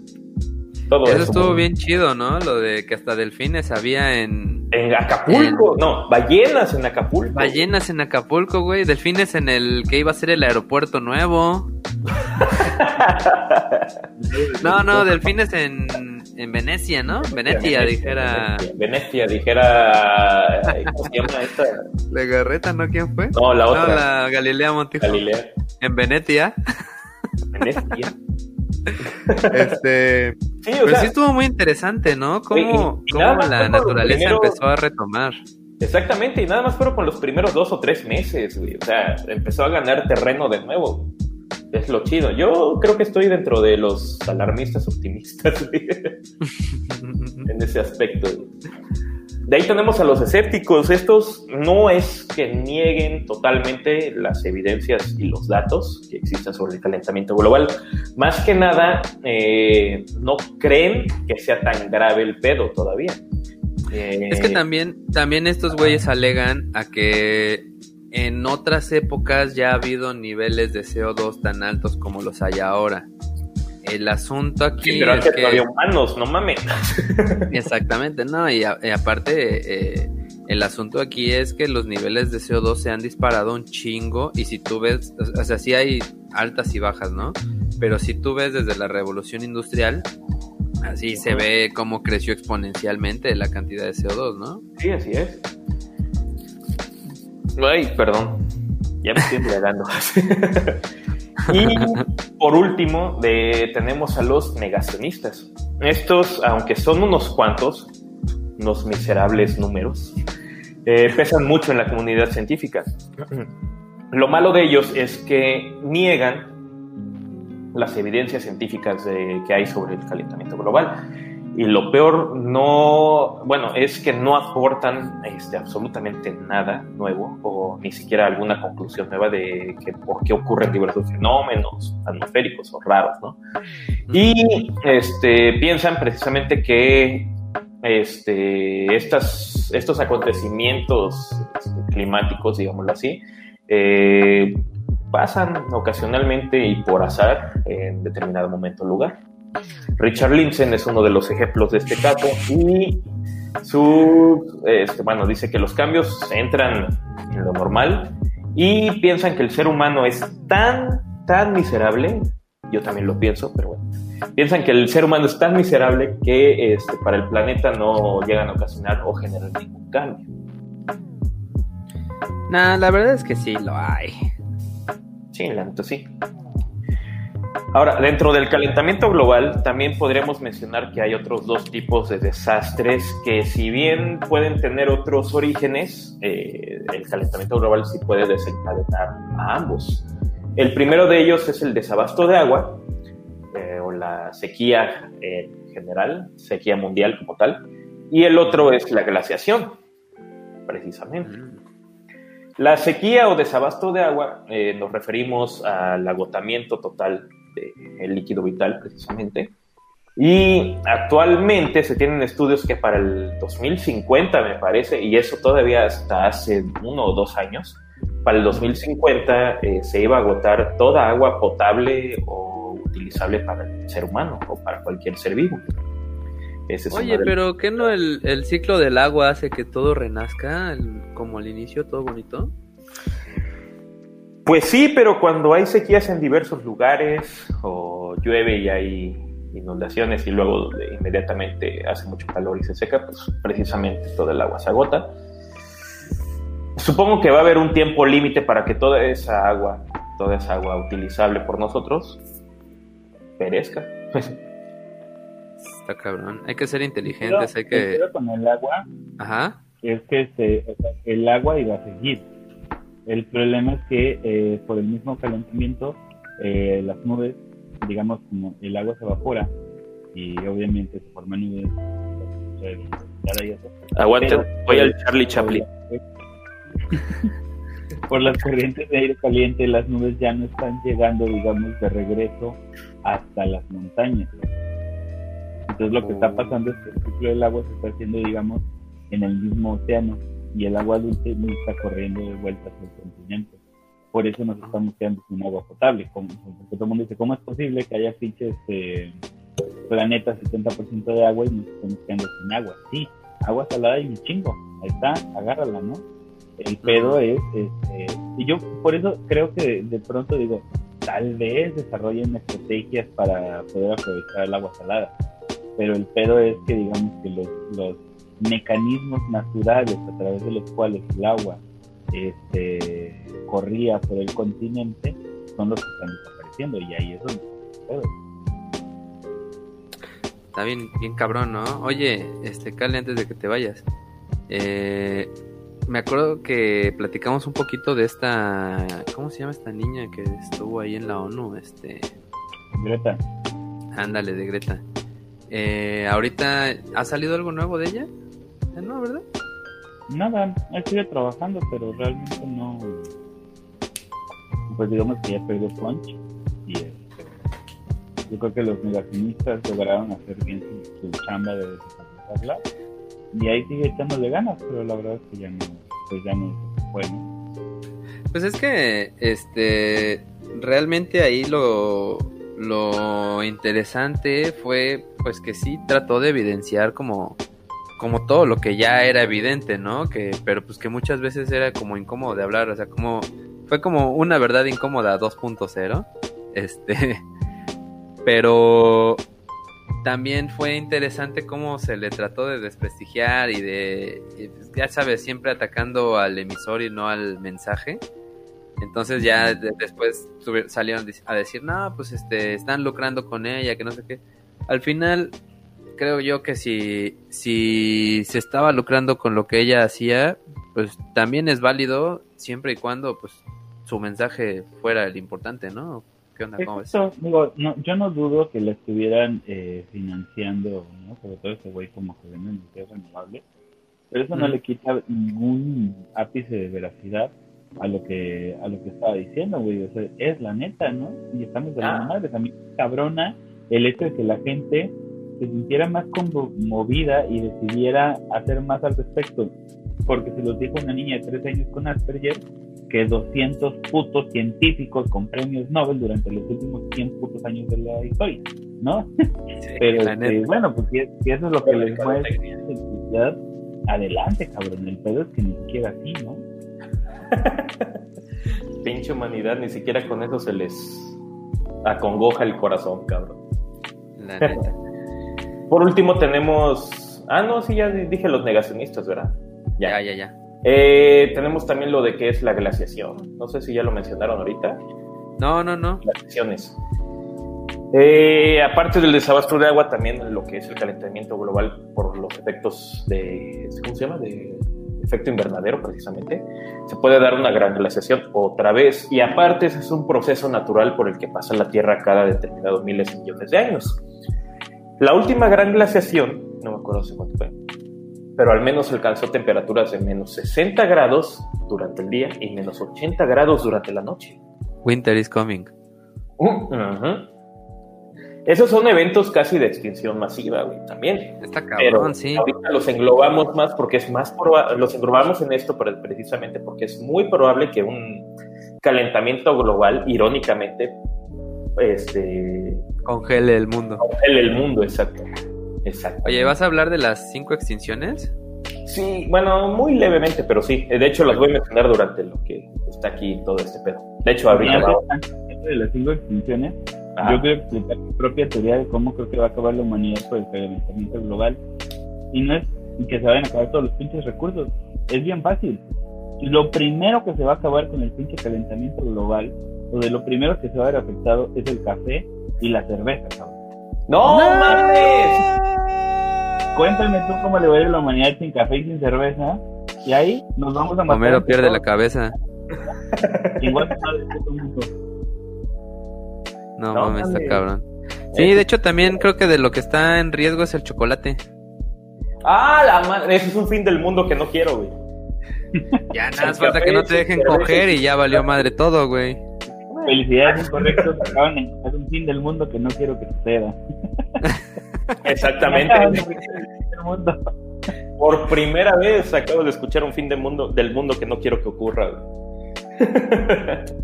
Oye, ¿y qué tan cerca estuvo la posibilidad con esta pandemia de que se acabara el mundo? Ah, como que no, ¿va? No, para nada. De hecho, han habido, bueno, ahorita porque según, este, bueno, sí, no, no es tan grave esta pandemia. Digo, si se descuidara un poco la raza humana y si no tuviera las, este, los puntos de higiene y todo eso para cuidarse que tiene ahorita, pues sí hubiera valido pitos, ¿no? Pero, no, esta pandemia, por desgracia, no va a aniquilar a la raza humana. Ay, eso lo dije, lo pensé. Mira, en cuanto a pestes, desde infecciones respiratorias piteras como la actual hasta la zombificación, se puede hablar. Nada va a desestabilizar más a un país que una pandemia y lo posterior a esta, y lo sabemos prácticamente. Está cabrón porque ahorita aquí en México hay, hay una peste y hay zombies. sí, muchísimos zombies, güey. Lo peor es que de varios colores. sí, güey, está cabrón, no sabes ni para dónde voltear, ¿no? Exactamente, güey. Eh, bueno, a lo largo de la historia han ocurrido diversas ocasiones en las que una plaga estuvo próxima a erradicar a toda la humanidad. Lástima que no lo logró. Eh, sobre todo cuando los tiempos eran más, ¿cómo decirlos? Pues, sencillos. Antihigiénicos o insalubres. Eh, bueno, aunque tampoco dejan mucho que desear cuando ni siquiera en pleno 2020 no saben lavarse las manos ni usar correctamente un puto cubrebocas, ¿verdad? Pero bueno, las pandemias más famosas a lo largo de la a lo largo del tiempo, sobre todo en el tiempo que ha existido el humano, el ser humano, ha sido la gripe asiática en 1956, otra, otra en 1956 al 58 eh, la cual mató a dos millones de personas, al menos las que se contabilizaron, ¿verdad? La gripe española en el 18, en 1918, donde murieron de 20 a 50 millones de personas. las 50 millones son estimadas, güey, porque no se tenían registros. Es que aparte también este, estaba la Primera Guerra Mundial, entonces muchos güeyes se murieron ahí y más bien, de hecho le llamaron gripe española porque fue así como como que esos güeyes no estaban tanto en la guerra y fueron donde sí hicieron este más estragos hubo. No y contabilizaron los brotes y la chingada y sí hubo más o menos una cuarentena y así. Entonces este por eso le llamaron de hecho gripe española porque los españoles fueron los que estuvieron como así muy al tanto de qué era lo que estaba pasando. Así es. Y para que resulten más nuestros podcast escuchas la gripe española fue provocada por el, por el virus de influenza AH1N1. Así es. Así que vacúnense, culeros. Sí, no hay que sentirse tan unicornios únicos que había pasado. De ahí tenemos la plaga de Justiniano, que es prácticamente otra peste negra, pero ocurrió en el 541 al 542 eh, después de Cristo y esta erradicó a 25 millones de personas. Imagínate 25 millones de personas en esos años, güey. O sea, ha de haber sido un tercio de la población mundial, yo creo, güey. Prácticamente. votaron por López Obrador. Ándale, ándale, exactamente. Pinches putinianos. y la más cabrona de todas, la más chida de todas, digo, culera de todas, ha sido la peste negra, precisamente entre los años 1346 y 53. donde murieron un aproximado de 100 a 200 millones de personas. Esta abarcó, esta abarcó toda Europa, parte del norte de África y parte del oeste de Asia. No manches, tú, cabrón. Entonces. Tomando en cuenta que Rusia es toda Asia, güey, y casi no hay habitantes. De por sí ahorita, menos antes. Sí, sí. Claro está, se supone que todos los países del mundo tienen una o tienen protocolos para este tipo de, de, este, de sucesos, ¿no? Pero ya hemos visto qué tan efectivos son sus pinches protocolos en la vida real, güey. Valen madre, cabrón. Ahora, solo por hoy no ahondaremos este, mucho, ya que es casi lo que hemos estado viviendo actualmente. Y para que sepan un poquito más sobre esta y demás pandemias, ¿dónde vas a poner el link aquí? Ajá. Pueden ver nuestros videos, nuestros tres capítulos eh, especiales dedicados al cobicho. Eh, post edición, seguramente René los va a poner por ahí. Eh, Ahora, este es un virus relativamente fácil de controlar, pero imagínense, y me gusta pensarlo mucho, como médico y como misántropo, eh, imagínense que hubiera un virus con la capacidad de contagiarse por medio de cualquier fluido corporal y también por el aire. Eh, vaya hasta por vectores como mosquitos, moscas, pulgas y cualquier insecto que se les ocurra que los pueda picar y contagiar, ¿no? Imagínense un tipo de virus así. Un virus cuya incubación sea de 15 a 20 días, pero durante esos días no presente síntomas, como el cobicho de ahorita, pero sea contagioso durante ese tiempo. Imagínense eso. Que llegue a provocar problemas respiratorios durante los primeros 3 a 5 días cuando te empiezan los síntomas, para espa- esparcirlo por todos lados, No manches. pero que después provoque una hemorragia por cada orificio y agujero del cuerpo. Y por como lo que es el ébola. Al final llega la muerte. Eh, no hay pedo. Pero imagínate peor que fuera resistente al, al alcohol, al calor, al jabón, a tu ex tóxica y al peje. Imagínense que fuera resistente a todo. Imagínense un pinche virus de ese calibre. Güey, vale madres la humanidad. Está cabrón. Si ahorita no se saben lavar las putas, no se saben limpiar la pinche cola, güey, a veces. Imagínate ahorita que no se saben lavar las manos. Nada. Estaré muy culero ese tipo de final. De hecho, la, la superbacteria es otro eh, otro escenario de extinción de la especie humana, porque precisamente uno, uno de los problemas que tenemos, y no tiene tanto que ver con la incapacidad de los laboratorios médicos de generar nuevos antibióticos que hagan frente a, a las superbacterias, le llaman, eh, para los que no sepan, a, a estas nuevas mutaciones de bacterias que están siendo inmunes a la mayoría o a todos los antibióticos comerciales que hay hoy en día. ¿Cuál es el problema? El problema es que... eh, cabrón. medicándose. no, normalmente un, un laboratorio lo que hace es que desarrolla un nuevo antibiótico, lo vende y hace un chingo de dinero con ese nuevo antibiótico hasta que las bacterias lo sobrepasan y entonces cae como en desuso. El pedo es que esto está sucediendo cada vez más rápido y más rápido y más rápido. ¿Y qué pasa? Que simplemente a los laboratorios ya no les interesa desarrollar nuevos antibióticos porque no es rentable. Dicen, no mames, voy a gastar un chingo en investigación, en desarrollo, en producción y cuanta madre, para solo poder hacer rico cinco años, chinga ves tu madre, no ¿no? Entonces, eh, uno de los escenarios a los que nos estamos enfrentando es que los laboratorios no quieren hacer nuevos antibióticos porque no es rentable. Entonces, eh, ¿qué va a pasar? Que es posible que las nuevas, este, que, que vayan surgiendo nuevas mutaciones de bacterias que vayan este, siendo resistentes a todos los putos antibióticos y que no haya nuevos antibióticos simplemente porque no es negocio. Así ¿no? es. Y entonces vamos a valer madres. ¿Por qué? Porque la esperanza de vida antes de que se desarrollaran los antibióticos era de 43 años. Entonces, Sí. imagínense por para dónde va la cosa, ¿no?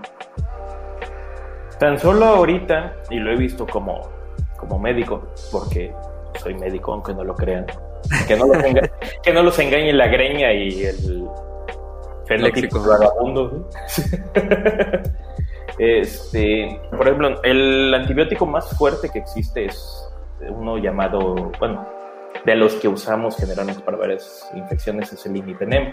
Y ya ha habido casos de personas, bueno, que tienen infecciones con bacterias resistentes precisamente a este medicamento. Y es el más, más, más fuerte o digamos que es la última línea de uso para, como antibiótico. no mames. Hay vatos que resisten esto, bueno, las bacterias que resisten esto, así que güey, ya valimos pito. Eso debía ser información que no debías decir. lo digo para que la usen, ¿cómo se llama? Este, de forma... ¿Cómo se llama? Inteligente. Inteligente, ándale. No, que pues el doctor nos explique por qué la gente pendeja provoca las, básicamente las superbacterias. Por pendeja, güey, no hay otra explicación. eh, lo explico. El detalle de este caso, de, los, de las personas que utilizan antibióticos, ahora sí, como si fueran dulces, eh, si pones a una bacteria en un medio donde la bombardeas de ciertas cosas que la pueden llegar a matar, como es el calor, los antibióticos, el alcohol u otras sustancias, a veces, si no la bañas, eh, explicándolo de forma muy rudimentaria, si no la bañas, si no la llenas de este tipo de sustancia que le puede llegar a matar, lo suficiente, el suficiente tiempo, este, no sé, la suficiente cantidad, etcétera, la bacteria va a crear cierta resistencia a, ese, a, esa, a esa sustancia y va a sobrevivir a ella, sin importar el calor. Por eso existen bacterias, por ejemplo, extremófilas que resisten temperaturas mayores, a veces hasta 100 grados, O hay bacterias que resisten el alcohol, hay bacterias que resisten los antibióticos, como por ejemplo lo que son las tuberculosis. Si una persona que se le diagnostica tuberculosis empieza a tomar el tratamiento y en cinco días dice, ah, ya me siento bien, lo deja, como ya estuvo esa bacteria expuesta a ese medicamento, ya empieza a decir, ah, bueno, no me pasó nada, puedo resistirlo, puedo crear una barrera y eso es lo que hace la bacteria. Digo, no lo piensa, pero lo hace. y precisamente se hace más resistente a ese tipo de antibiótico, a ese tipo de sustancia. No importa qué bacteria, todas las bacterias pueden evolucionar, los virus incluso también, pueden evolucionar y adaptarse a todo lo que los puede llegar a matar. Y eso es un buen apocalipsis para las personas. Pues de hecho eso pasó hace unos eh, como dos años en Estados Unidos con los piojos, güey. ¿No viste eso? Ah, sí, cierto. Hubo una plaga de super piojos porque la gente... Ivermectina, sí. Ajá, la gente se ponía el tratamiento pero no lo terminaban. Entonces los piojos se hacían resistentes a esa madre. Así es. Así que flota todos los que estén tomando antibióticos al menos cumplan unos siete días de toma para que la bacteria que los está chingando no los vaya a joder más. Terminen el puto tratamiento. Sí, por favor, no mames, güey. Cuando sean antibióticos, terminen el tratamiento. Mínimo unos siete días de todo lo que se estén tragando. No hay pedo. No sean pinches codos. Oigan. Eh. Ya es mi cumpleaños, culeros. ¡Sí! ¡Feliz cumpleaños! Recuerden que todos los superchats de hoy se destinarán a supershots para el voto que ya se está aventando ahí una superchat gratis. Entonces, hay ¡Salud, mi Beto! ¡Salud, cabrones! Superchat. No mames, güey, 36 años. A la madre, estás bien ruco. Sí, güey, pero todavía tengo... Ah. este, bueno, ¿con qué seguimos? Ah, bueno, dentro de los. A huevo, gracias, Jacob Polanski. eh, ya le pusimos apodo, qué poca madre. Ya, ya cubrimos este, la extinción de la humanidad, pues va la destrucción del planeta Tierra, ¿no? No, pero faltan todavía. Este, bueno, asteroides ya lo dijimos, ¿verdad? Ya. ¡Yay! El primer shot cumpleañero. ¡Yeah! Vaya, hasta que me voy a poder tomar esta calaquita. Gracias, Mike UGP. Te amamos. Malgu, Mal, Malcu, Malcu GP, estaba por ti, gracias. No sabe tanto. Salud. Ay, cabrón. Ay, cabrón. perdón. Ah. Este. Continuemos. Ya decíamos que ya acabamos con lo, el fin de la humanidad. Actividad geológica ya, plagas ya. Bueno, tenemos lo que es la evolución, precisamente. Ya lo dijimos también, ¿verdad? Este, no, pero yo, yo el otro día estaba viendo que hay como tres formas de las que nosotros, así como estamos actualmente, podríamos eh, acabar, ¿no? Una es eh, que llegara otra especie dominante, que ya lo mencioné hace rato. Otra es, este, pues evolución, o sea que definitivamente ya dejemos de ser humanos como somos actualmente y seamos otra cosa completamente distinta y ya, pues ahí sí, seamos, ya se extingan los humanos y seamos otra cosa. Y la otra es que tal vez nos fusionemos con las máquinas, ¿no? Ya seamos cyborgs y, y sea ahí todo bien raro.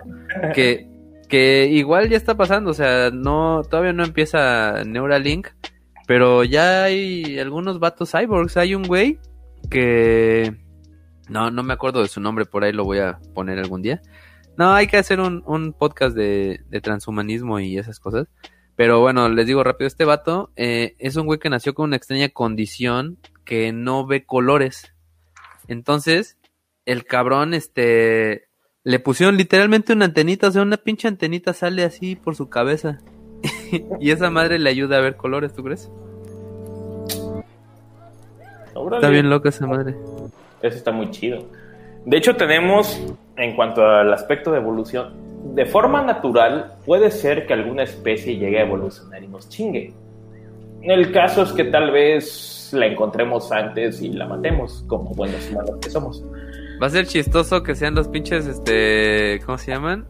Los pinches delfines y los Simpson lo hayan hecho otra vez, ¿no? no, de hecho, ¿Vieron Gataka? No, pero hay otro super chat para empedar al Beto. Uh, eso me gusta. Salucita de la buena. Saludcita, super chat, super shot. Dijera un amigo que ya se murió, ebriamente hablando, está casado. Este. Salute tute, molto pinche, placere y disfrute. ¡Yay! Salud. A la madre voy a acabar mal mi cumpleaños me lo voy a pasar crudo. A huevo y trabajando. No, no voy a trabajar, Me ah, maldito. Saludos a Betty que de seguro me está viendo y me está odiando porque me va a cubrir mañana. eh, gracias Betty. A huevo, Betty. a Beto. A huevo. Eh, la eugenesia es el tema que se maneja en Gataka, precisamente. Ahora, ¿qué van a, qué, qué es esto? Esto es la manipulación genética eh, para perfeccionar a la especie humana. Bueno, cualquier especie, pero en este caso enfocado a la especie humana. Una especie mejorada va a sustituir a todos los humanos. Ese es un posible caso de evolución y está dentro de lo que es la evolución. Mm. Ah, ¿verdad? Gente sin diabetes, sin hipertensión, sin problemas cardíacos, sin problemas renales, o sea, todo lo que yo no tengo. ah, espera, me acabo de acordar que tenemos este. La cosa de los superchats. Superchats.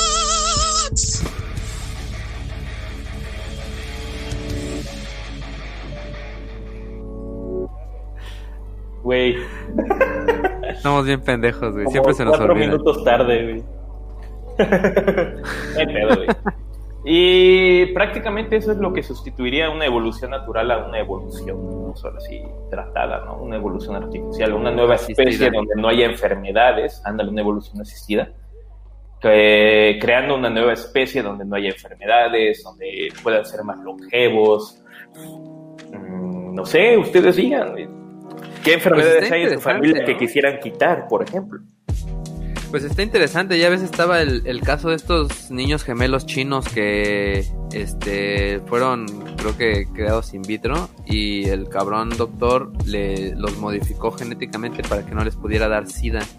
Ah, sí, sí. cierto, güey. Sí, sí, sí lo leí, güey. Sí lo llegué a leer. Y luego iban a meter al doctor a la cárcel o lo metieron a la cárcel y desapareció la familia y nunca se volvió a saber nada de los niños chinos anticida, ¿no? Estuvo muy loco. Y ahora viven en Westchester, en una mansión gigante, y uno lanza rayos por los ojos, otro tiene garras de adamantio. Y su, ma y su maestro es un pelón, ¿no? El Cale. Ah, huevo. Entonces, neta, neta, neta, habiendo podido hacerlos este, que brillaran en la oscuridad o algo así, Güey, pudiéndolos hacer que se estiren así, todo bien chingón, güey. O que tuvieran cromatóforos, güey. Que tuvieran cromatóforos para poder espiar a la gente. Nada, ni madres. Que no les decida. Sí, güey, ¿qué mamada es esa? Ah, coger sin pensarlo, güey. Wow. Total, lo demás lo vencen los antibióticos, güey. A menos de que sea la super gonorrea. Pero sí. La gonorrea nunca te deja, ¿no? Ah, huevo. Eh, no sé, tenemos también, bueno, ya pasando otras cosas. Le lleva chingada. Cale, deja de picarle. Eh, otro super shot. Ah, felicidades, colega, doctor Sodium. Saludos, doctor Sodium. Saludos, Tú sabes que estas cañitas se utilizan para las fiestas finales de carrera. ah, la madre, voy a acabar muy mal. no importa. Ah, no importa, mañana no trabajas. Exactamente. Eh, tenemos otro final del mundo, bueno, del mundo, perdón, de la humanidad, que son las guerras. Oye, aquí estoy. ¿Eh? No es que preguntaban por el santo Alcázar. Ah, chinga. Ahí está, ahí Estoy con este eh, red de, con el este 4G. Es que, él, es, que es, es, que él sí está en. ¿Cómo se llama? En WhatsApp. Él sí está en WhatsApp. En el fin del mundo. En el fin del mundo. Saludos a Así donde él está, sí está así como aquí donde yo aparezco. No mames, parece, güey. está bien de la chingada, güey. La neta, la vez que, las veces que he ido por el trabajo, güey, sí me dio hasta tristeza. Así, una me tocó que había como tormenta y había un chingo de, de viento y se ve como que no habían limpiado pues la arena en los últimos dos o tres días y neta parecía Bagdad, güey, así. No, güey, es playa, güey. ¿Cómo sí, güey. no, pero como había tormenta, había mucho viento, había pues montoncitos de arena en la carretera, güey, así en todas las esquinitas y todo. Está, está muy, muy mal. Ah, bro. Pero bueno, continuemos. Las guerras. Ah, las guerras. Eh, bueno, a ver, cualquier escenario ocasionado por alguna guerra es catastrófico. Y, este, bueno, ahorita actualmente se podría decir que hay escenarios de guerra química y guerra nuclear. La más devastadora sería la nuclear, precisamente. Después de una guerra nuclear, sobre todo en tiempos actuales, el mundo quedaría totalmente destruido. En definitiva, se utilizarían todas las bombas nucleares existentes. ¿Cuántas dijiste que habían? 1500. 1500. A ver. Es un putero. Eh, es un chingo. Bueno, los que mueran durante el bombardeo inicial y que estén cerca de las detonaciones, al menos unos, dependiendo de la bomba, pero estamos hablando desde 500 metros hasta 10 kilómetros. No mames. Los que mueran durante el bombardeo inicial eh, serán los afortunados, precisamente. Sí, a huevo. Pero los que. Ni lo van a notar. No, güey, así de, ah, sí, a huevo, voy a hacerme una chaqueta. Ya vale. ¿Te vino antes o qué pasó? No creo. no creo ni que haya Se fue. Se fue. Eh, pero los que vivan tendrán que sufrir el holocausto nuclear que prácticamente el escenario sería como si la tumba de las luciérnagas y de Walking Dead se aparearan y tuvieran un hijo. así, no vean la tumba de las luciérnagas, es una trampa para llorar todo el fin de semana. Uy, no, mames, es de las pocas películas que me hace llorar. No, no es cierto, me hacen llorar varias. Buen día. Bambi. Bueno, aparte de todo, el hijo este saldría todo deforme. eh, por cierto, ¿sabían que durante la Guerra Fría, eh, bueno, sí hubo varias, una confusión de radares estuvo a punto de desatar la guerra entre Estados Unidos y la URSS en dos ocasiones. Eso está bien culero, güey. La primera fue por ahí de los años 60. Eh, en este caso fue un radar, el que llamaban OCO, como el insecticida. Eh, se supone que era el mejor del mundo y que te detectaba todo y te podía ver el Chile hacia miles de kilómetros de lejos. Madre, güey. Eh, era el más importante de la URSS y detectó no solamente uno, sino seis lanzamientos nucleares que venían precisamente desde Estados Unidos. Cuando se enteraron de esto, todos los del Estado Mayor soviético parecían minions. Sí, no, Chocando entre ellos, güey, todo el pedo. Eh, bueno, estos vatos por poco y responden al ataque. Nomás no respondieron porque antes, eh, en ese entonces, había una persona encargada de los lanzamientos nucleares. Y de plano, a pesar de todas las órdenes que le dieron por parte del presidente, el Estado Mayor y la KGB, él se negó a hacerlo. A huevo, sí. Se negó a responder. El vato, o sea, el teniente Stanislav Petrov, apréndanse este pinche nombre, cabrón. Es un Stanislav Petrov. Este güey. Sí, güey, Superman se queda pendejo, Batman es una mierda, güey. Star Lord es un pendejo, de por sí. Este, este güey, Stanislav Petrov, tenía la corazonada de que el radar estaba fallando. Y tuvo razón. eh, eh Sí, güey, no mames, o sea, de plano la URSS así de, güey, no mames, dispara y este güey, no, mergas. no, nada, güey. Y al final vieron que este güey tenía razón, este, no lo castigaron, pero lo dieron de baja y pues, le pagaron toda su puta vida después, bla, bla, bla. O sea, ese güey es un... Se lo ganó, güey. No, ese güey es un pinche héroe, güey. Evitó la pinche güey.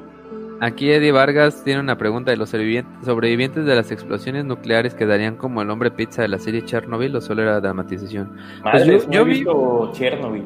Yo vi varias cosas. Eh, pues para empezar, los que están cerca se evaporan así, literalmente, ¿no? Ahí en, Hiroshima la, la, explosión fue tan intensa que, que las sombras de las personas se quedaron en el piso. Ahí están todavía. Este. Fue los primeros pero, ¿no? ¿Eh? Fue en los primeros. Eso, eso que dices es en los primeros 5 o 10 kilómetros, no me acuerdo. No me acuerdo, pero lo que sí vi es que a varios kilómetros a la gente se le caían pedazos de piel así del, pues de lo quemado, ¿no? No, era menos, era menos. Este. Y sí, pues a la larga la gente, pues obviamente la radiación se los está chingando y, y todavía hay gente ahorita que tiene los ojos naranjas, güey de la parte blanca por la radiación, o sea, esa madre no se quita. ¿Eh? La esclera se llama. Esclera. No, la esclera es esa con la que subes de un lado a otro.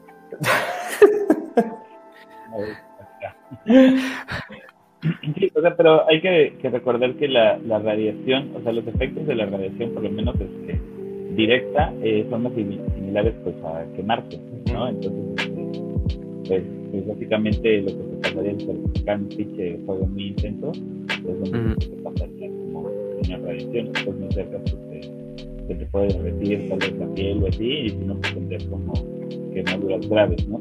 Y a la larga sí genera mutaciones, pero no, no genera este no genera mutaciones porque te va a salir un pinche tercer ojo y, y vas a, este, a aprender a leer la mente más bien, eh, mutaciones que pues, van a causar cáncer y morir, ¿no? Entonces, este. ¿Por qué lo decís? Tal vez vieron tu video haciendo ejercicio y creyeron que dabas clases de zumba. Sí, de hecho, las primeras bombas que fueron precisamente. ¿Ah? Sí, lo único que nos sumamos son tacos aquí. Pero eso, ¿no? O sea, los efectos de la radiación, pues más bien sería como que o te quemas o te la cambias.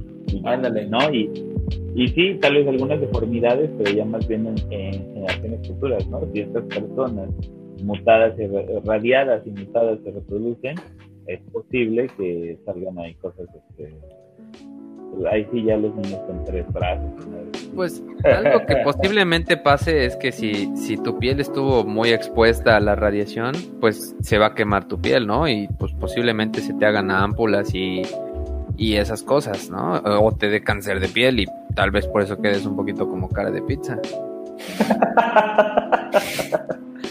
De hecho, las, las primeras bombas nucleares en esta entonces, que son las de Hiroshima y Nagasaki, no tenían, bueno, fueron muy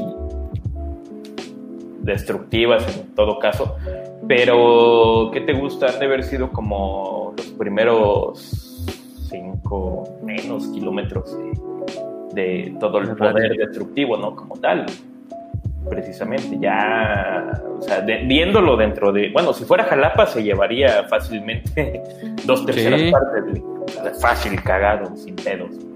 Pero si la Ciudad de México se llevaba el Zócalo y hasta la Torre Latino, yo creo. Ah, O sea, hasta ahí. Pues estaría bueno hacernos un, un podcast sobre sobre la ¿cómo se llama? Este la segunda, la primera y la segunda, ¿no? bueno, yo creo que uno de la primera y uno de la segunda.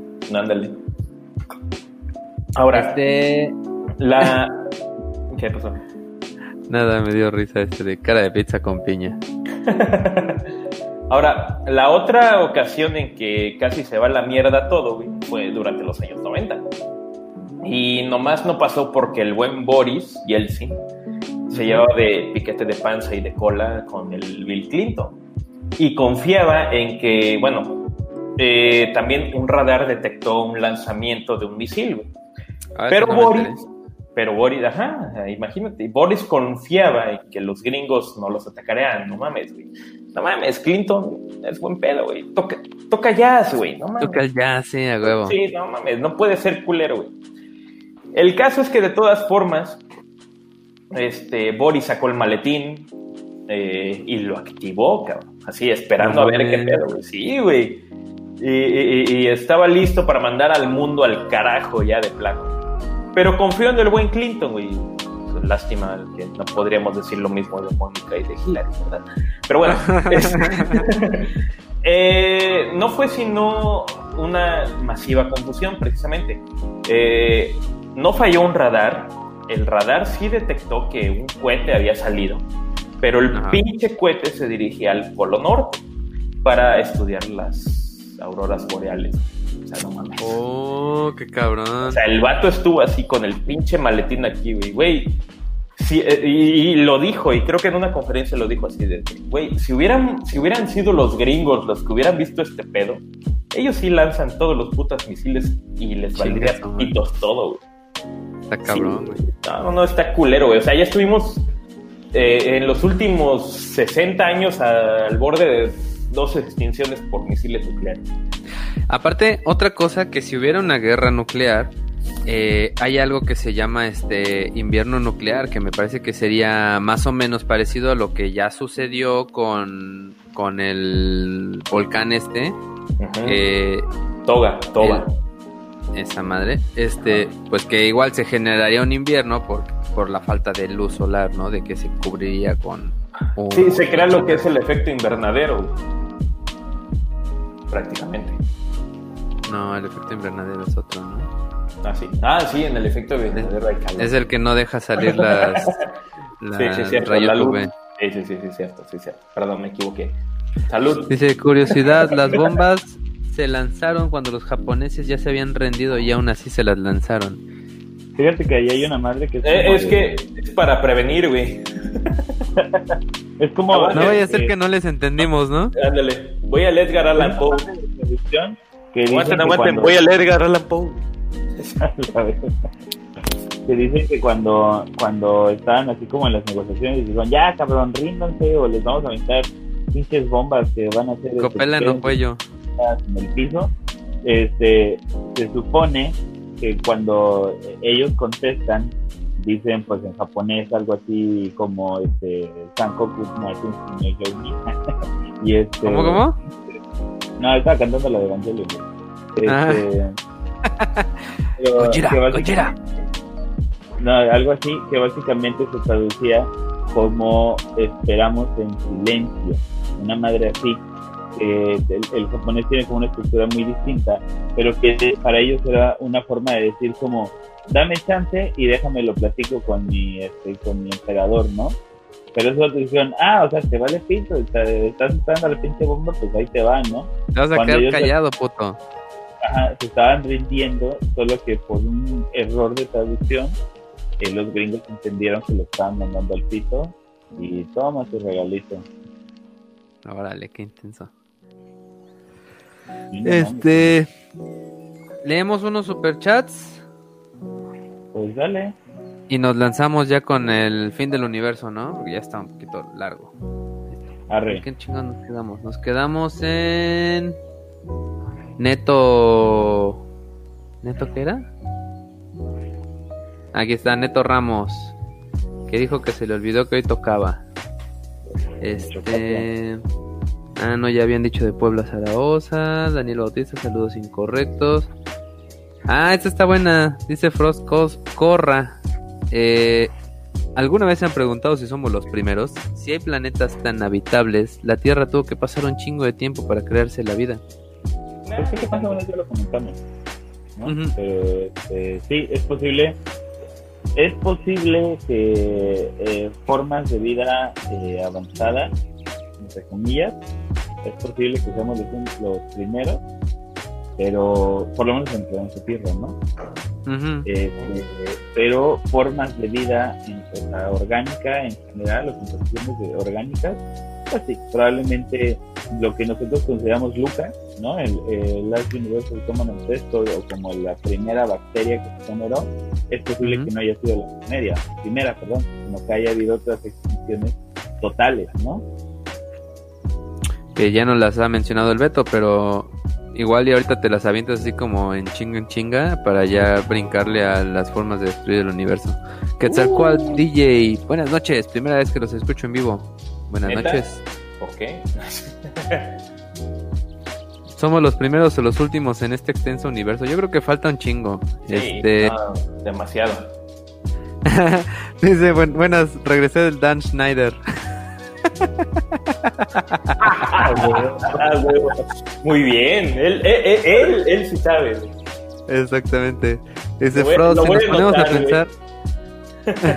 Si nos ponemos a pensar, el universo tiene unos 13 mil millones de años. El Sol tiene 5 13.500 millones de años, casi 14 de hecho, entre variables. Y este dice, tiene 5 millones, mil millones, ah, 5 mil millones, en tiempos cósmicos nacimos muy rápido, puede que no seamos, ah, dice, puede que seamos los primeros. Mm, no lo sé, Rick. No, no. Explicaría varias cosas. Saludos de un venezolano viviendo. Mira, aquí está el que nos ve en Suecia, cabrón. Héctor Freile. Ah, perro, güey. Es el vato que nos ve en Suecia. Saludos a Suecia.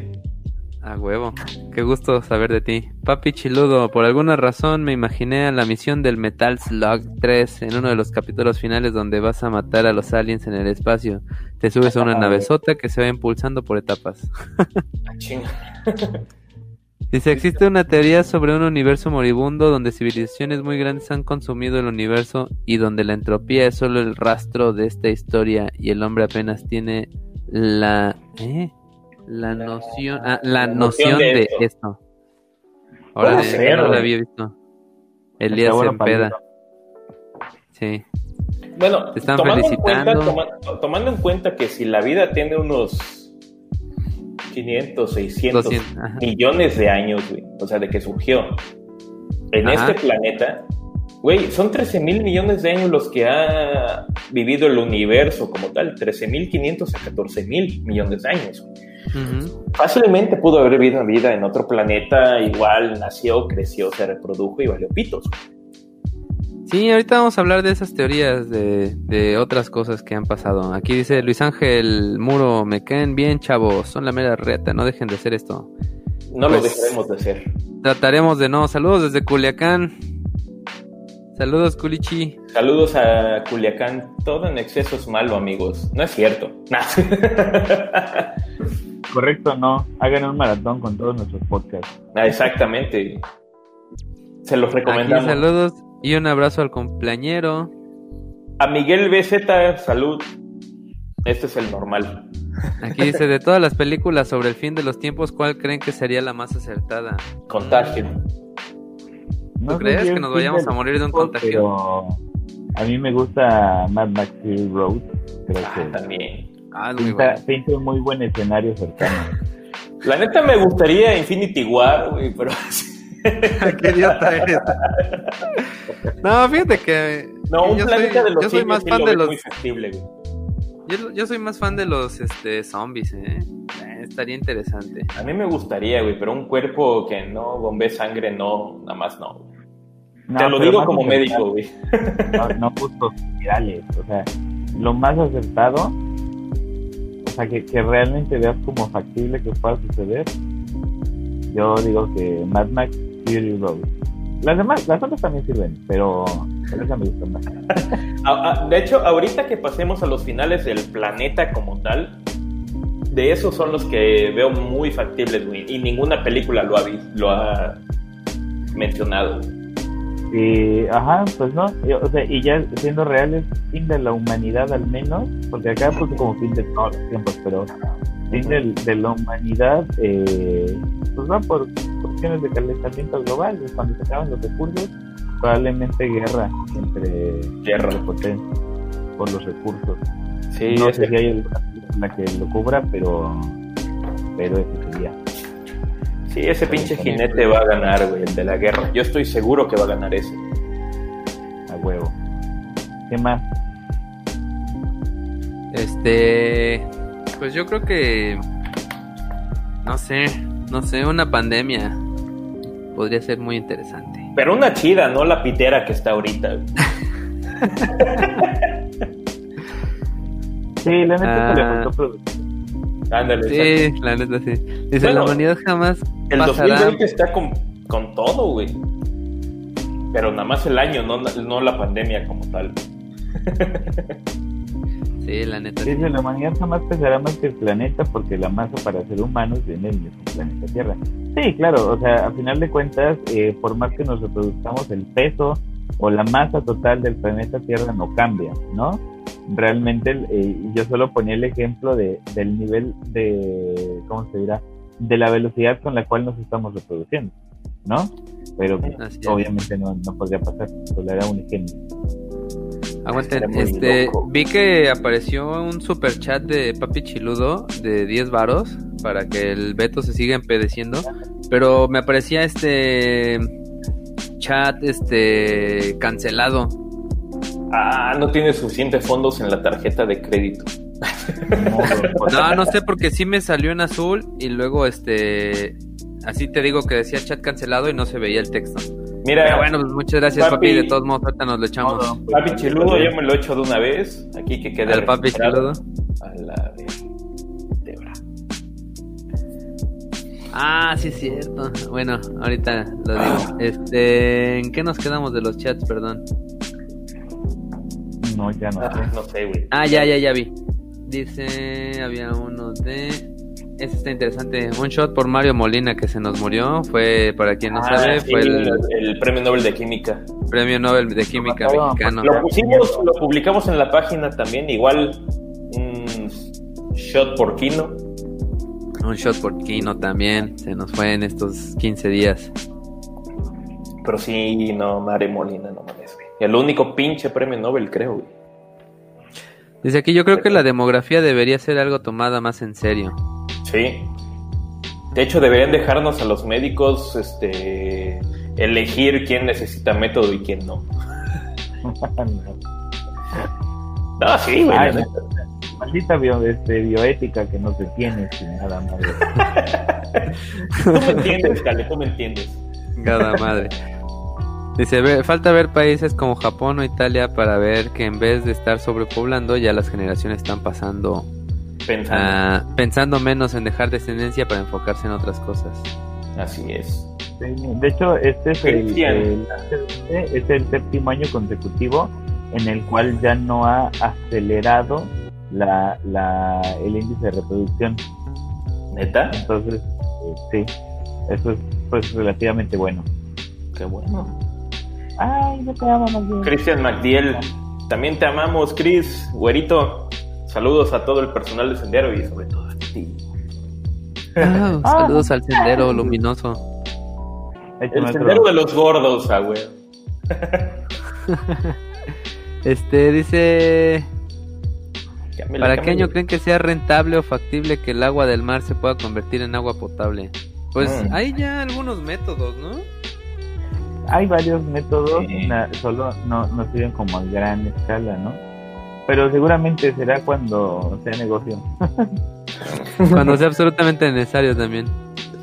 Hacemos osmosis inversa al agua salada y ¡pum! Agua infinita. A huevo. Sí. Y sal para las carnes. Seremos como Bob Esponja al evolucionar. Fotosíntesis. Fotosíntesis. A ver, este dice, independientemente de las necesidades que debemos cubrir como el agua, también está el cómo el ecosistema lo repone. Ese es el pedo, se tiene que pensar en todos los sistemas a la vez. Pues sí, ese es el asunto, que tenemos que pensar sistemáticamente. Y porque además, este, como decíamos de los modelos matemáticos, eh, con, por lo menos con el nivel de ciencia que tenemos, cuando uno quiere reproducir, digamos, la llamada aleatoriedad, pues hay muchas cosas que, que caen, ¿no? Entonces, nunca, nunca, nunca eh, condiciones controladas van a poder igualar a, digamos, a la naturaleza aleatoria. Por eso no, los ecosistemas de laboratorio no son, eh, digamos, perfectos, ¿no? Entonces, este, necesitamos del curso natural de los ríos y de las mareas y de los vientos como para que todo funcione. Así es. Preguntan aquí si, si creen que una llamada solar, llamarada solar nos pueda extinguir o dar un duro golpe como especie a corto plazo. Nada, para nada. Ah, eh, no, no, no, no, güey. O sea, como especie no nos va a, no nos va a mermar. Lo que podría afectar es las telecomunicaciones, ¿no? que pasó hace como uno o dos años que dijeron que posiblemente se iba a caer alguna telecomunicación y realmente no, aquí en Jalapa o en México no pasó gran cosa. De hecho, en, lo, en el siglo XIX hubo una llamarada solar tan grande que de haber ocurrido en el siglo XX o XXI, este, pudo haber mermado por completo todas las telecomunicaciones y regresarnos al siglo XIX. Órale, pero, en el siglo XIX nadie lo nadie lo vio, nadie lo notó prácticamente. Así que una llamarada solar como tal, sí, te vas a quedar sin internet, sin teléfono, sin pornografía, pero vas a sobrevivir, cabrón. Pues sí. Aquí en esta de Michael Gutiérrez, teniendo en cuenta que 90 empresas causan dos tercios de la contaminación, ¿qué tan factible es que reciclemos y eso en nuestros hogares? Creo que lo hablamos tantito en el de, clima cambiático, ¿no? Pero este factible, pues factible si reciclas y ya, pues ya reciclaste, ¿no? Entonces, eh, o sea, ¿qué tan real o, qué tan efectivo sería en contra del cambio climático? A nivel individual, probablemente muy poco. Yo lo, lo que siempre he dicho es que todas estas estrategias de váyate con poquita agua, cierra la llave, apaga la luz y esas mamadas, o sea, a nivel individual es como puro pinche tole con el dedo, como chaquetas mentales verdes, nada más para creer que estás haciendo algo con el planeta y que no estés chingando a los que en verdad contaminan, ¿no? Que son, que es la, la pinche industria. Entonces es este, es más fácil para todos que te acuerdes de apagar la luz y de este, ponerle pinche mecanismo divisor a tu taza de baño para gastar poquita agua e irte contra los verdaderos causantes de, toda la pinche contaminación y el consumo de de recursos, que es la industria, ¿no? Mientras ahí te ponen un pelele para que te pelees. Pues sí, eh, que al final de cuentas, mira, si todos hiciéramos un poquito, pues cuando menos ese un tercio, pues se podría reducir, ¿no? Muchos pocos hacen un mucho, güey, pero pues también es cuestión definitivamente, de las pilas. Definitivamente, pues se tiene que ir a la yugular contra contra quien esté haciendo ese desmadre. ¿Qué es esto? Yo creo, o sea, yo creo que sí se tiene que hacer, pero más por una cuestión, digamos, este, ética, ¿no? Por una cuestión de coherencia o de pensamiento, más que el hecho de que, verdad, puedas hacer un gran cambio, ¿no? O sea, sí creo que uno tiene que ser coherente, ¿no? Yo lo hago y separo mi basurita y tengo mi composta y cosa madre, o sea, pero no creo que con eso yo ya sea verde y ya sea suficientemente ecológico, ¿no? Sino que sé que al final de cuentas eh, a través probablemente de mi consumo y tal vez de, acción directa, pues tengo que exigirle a la industria que cambie sus patrones de producción.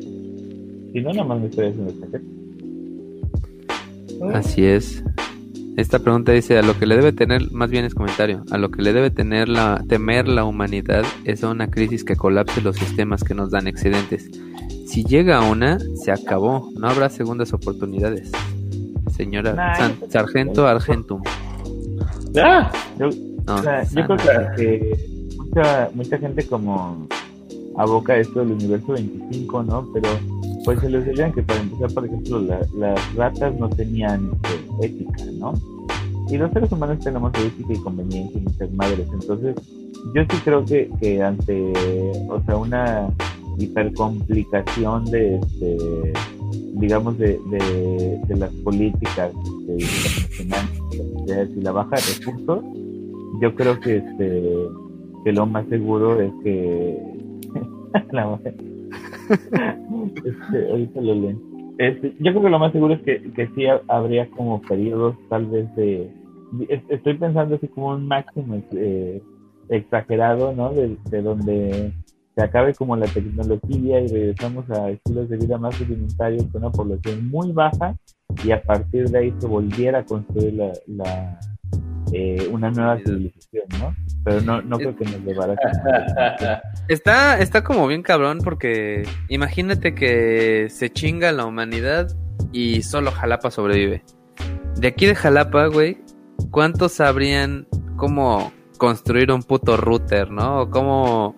O sea, realmente estaría muy cabrón volver a, a reiniciar o, o tratar de llevar la humanidad como va en cuanto a tecnología con el conocimiento que tenemos la mayoría, ¿no? Siento que está muy, muy difícil ese pedo. O sea, personalmente es que depende, Es que depende de la mayoría, güey. O sea, muchos eh, pues sí estamos actualizados, güey, y otros tantos, la mayoría, de verdad, no, no lo están. Es el pedo. Me recordaron a, a Yo Robot, así de ¿Acaso un robot podría escribir una sinfonía? ah, sí puede. Oye. No, algo así. Pero digo, por eso decía que, que nos, nos, volveríamos probablemente en parte como, como a, a, una sociedad más rudimentaria, ¿no? Obviamente tendremos que regresar a, a la producción de alimentos, ¿no? Y este y a todo eso, y aunque no vamos a seguir con la carrera espacial hasta tal vez dentro de muchos años que alguien pudiera recuperar ese conocimiento, que habría que ver si, si en este fin del, mundo se perdería la información generada por la humanidad o no, ¿no? Eso, eso sería como, habría que pensarlo, y este, pero tampoco creo que vamos a regresar así como gabugas, ¿no? Ya tenemos este lenguaje, ya tenemos esquemas para tratar de entender al universo, ya tenemos, este, eh, vaya, muchas cosas que, que con a través de las cuales trataríamos de entender nuevamente el universo, ¿no? Adiós, Beto. Este, acaba de haber un... Espera, ¿dónde está? Aquí. Super Chats.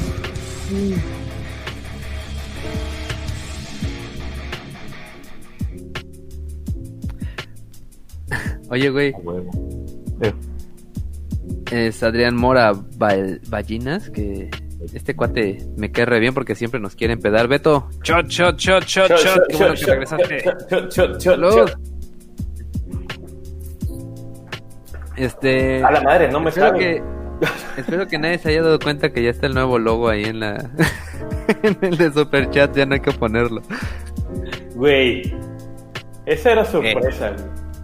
Pues sí, quién sabe quién lo puso. Pero bueno, este, le, seguimos entonces. Vamos, este, ya lo de.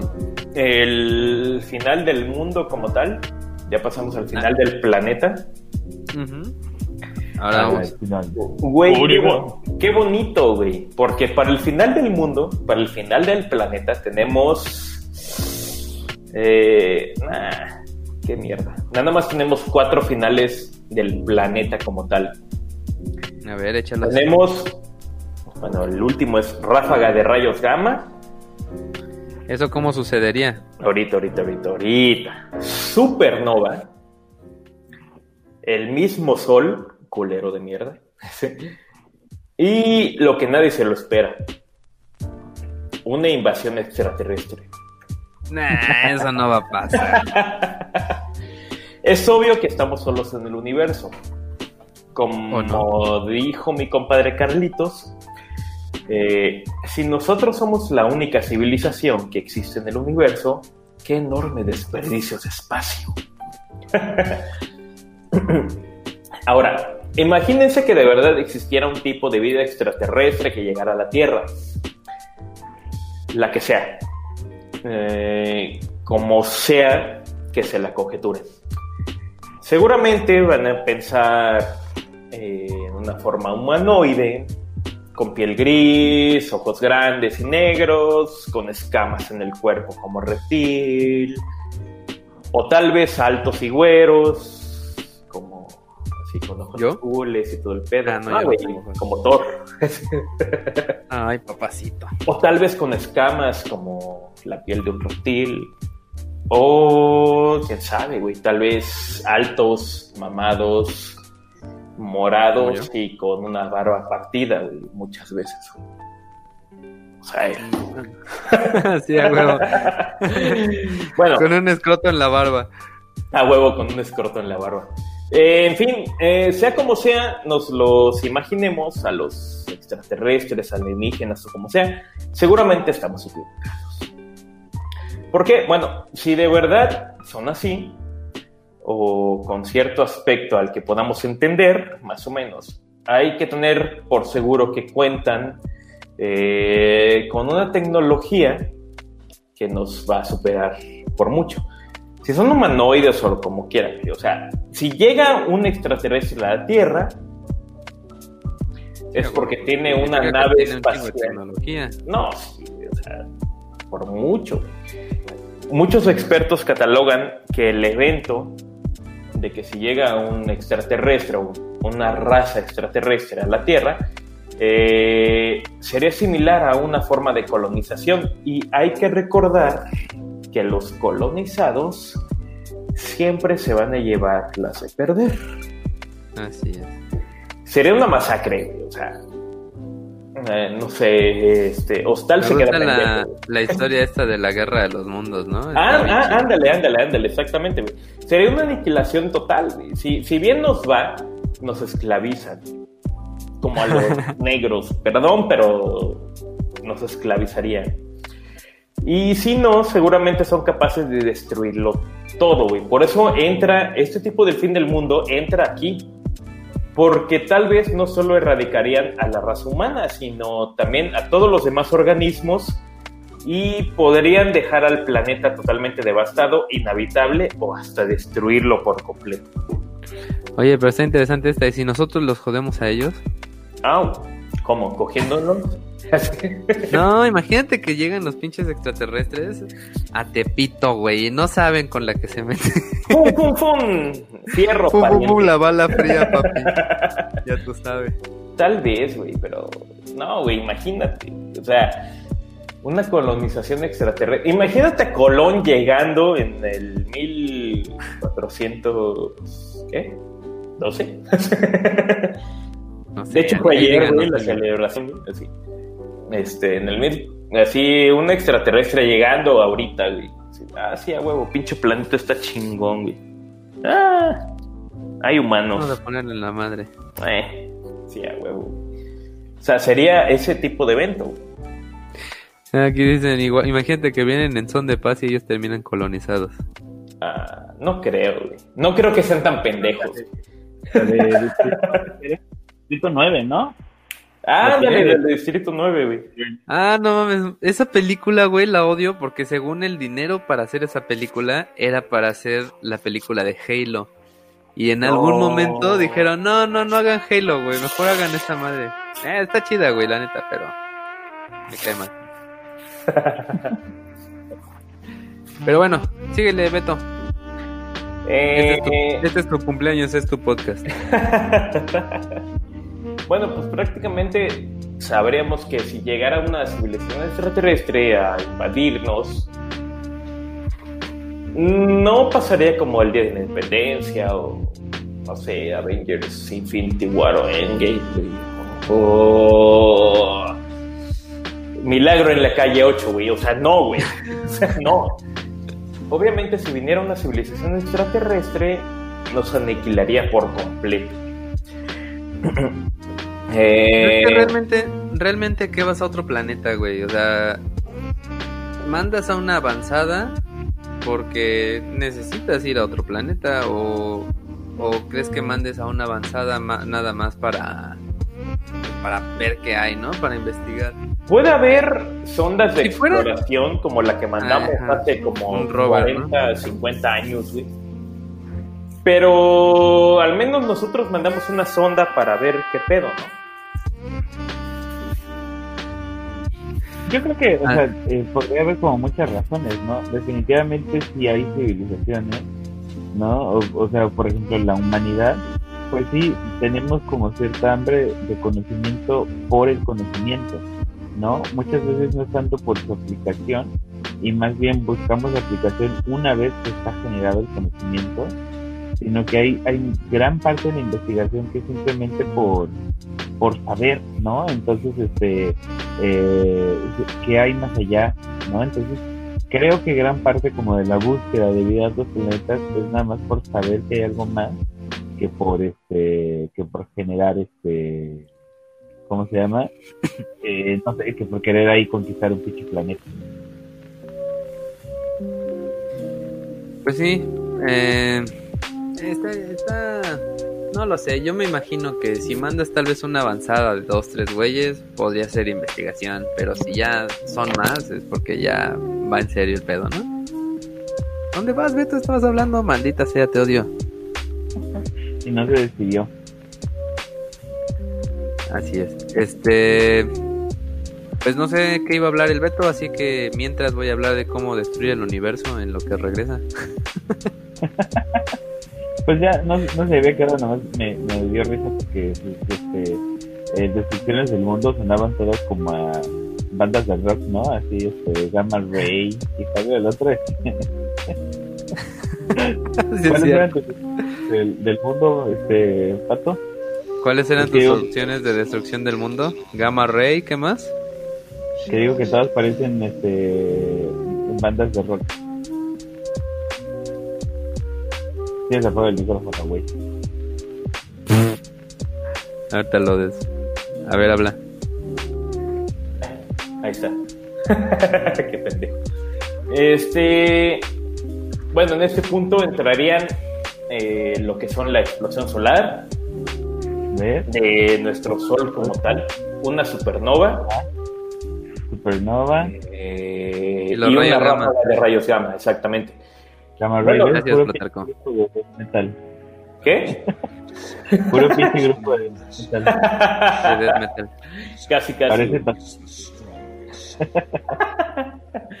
bueno, en cuanto al Sol, este final eh, es el que seguro existiría al 100%. Ese sí va a pasar.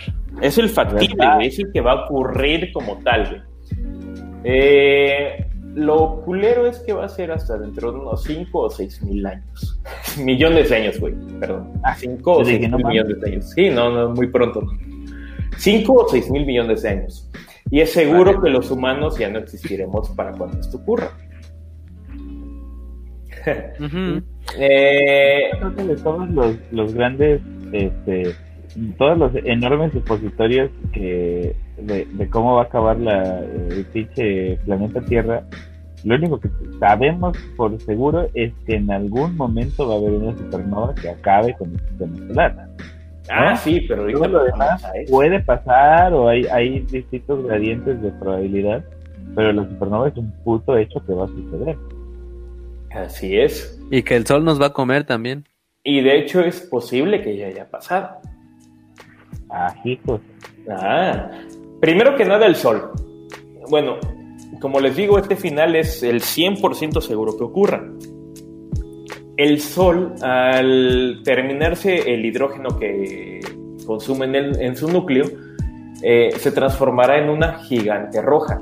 Ojo, Acuérdense de lo que les digo, gigante roja, nada más.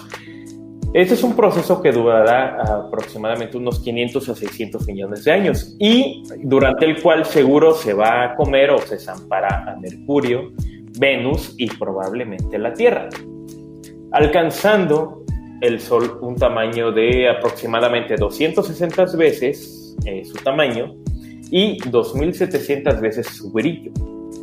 ¿sí? Conforme vaya creciendo, si aún existen edificaciones humanas, que no creo, espero que no, que no creo. Eh, estas, sea huevo. Todo lo que es en la superficie, todo lo que está en la superficie se va a convertir en lava, así lava ardiente por completo. La atmósfera se va a desvanecer y el agua se va a evaporar por completo. Seremos el nuevo Mercurio prácticamente en ese caso. Eh, vamos a cantar este vuela, vuela. Estaba tratando de acordarme una puta canción de Mercurio y no me, no me llegó. Yo iba a decir adiós Superman, bye bye, bye. Eso es de Chabelo. Yo ya me cansé de tanto. Ya, güey. ese es de Mercurio.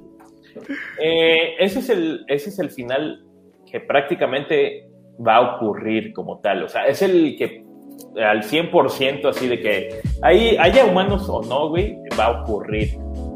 El Sol, a pesar de ser este, una estrella de pequeño tamaño, por así mencionarlo, va a crecer convirtiéndose en una gigante roja, nada más.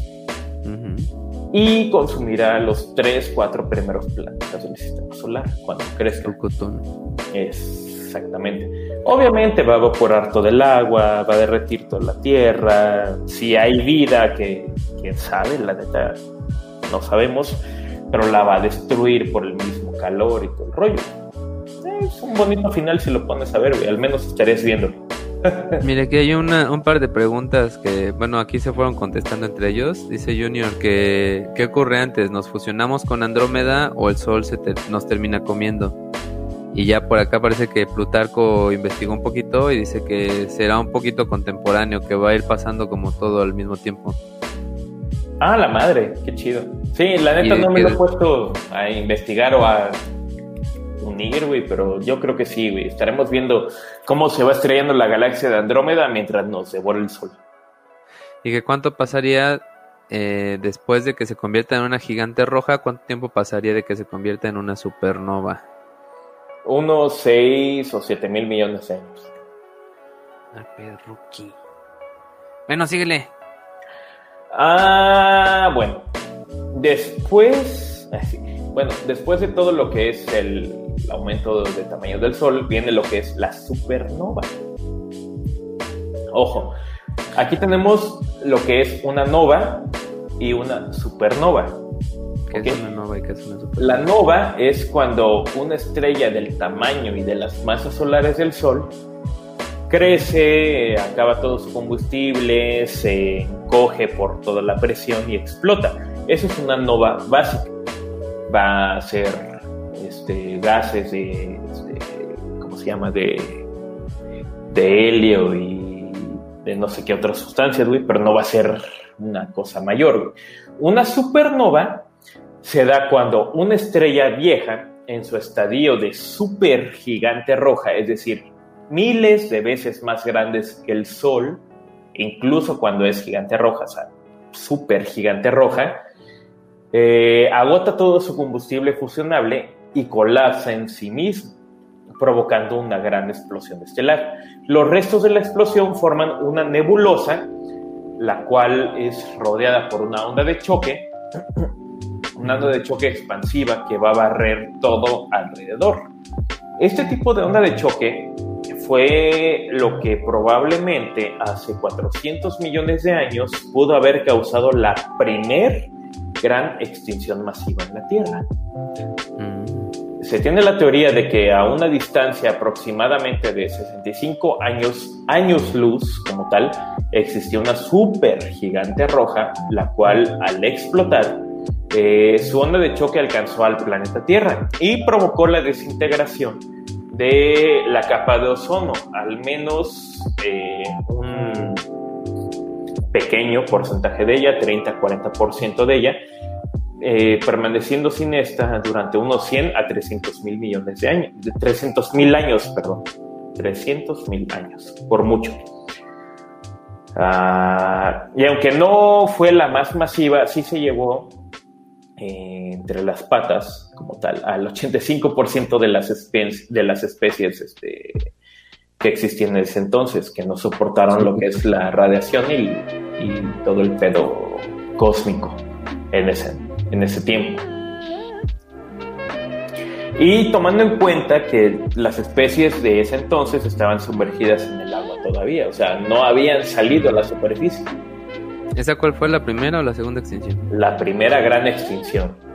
La ah, primera gran extinción se llevó a cabo hace, hace 440 millones de años.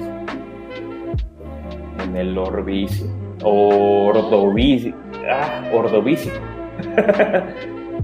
Perdón, estoy ebrio. este.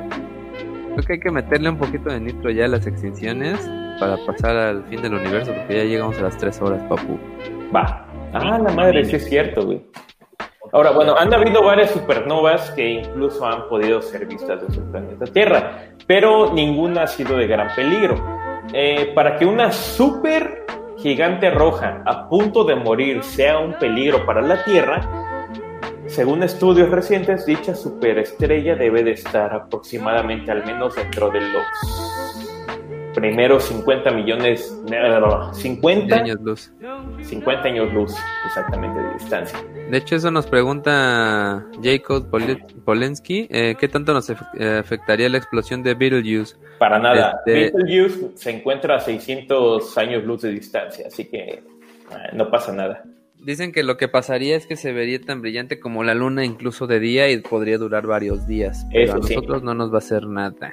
¿Saben cuál es el pedo de ahorita de, de precisamente Betelgeuse? Eh, últimamente se vio como que se estaba reduciendo su brillante, eso no sé qué le diga exactamente. Eh, y decían, no, ya va a explotar y cuánta madre. No, lo, lo, que se descubrió recientemente es que precisamente Betelgeuse tiene pasando enfrente una nube de polvo y una nube de gas que precisamente disminuyó su luminosidad. Así que no va a explotar. Ah, bueno, síguele en chinga, papu. Eh, la última, este, el último que será este destructor del planeta Tierra como tal, será una ráfaga de rayos gamma.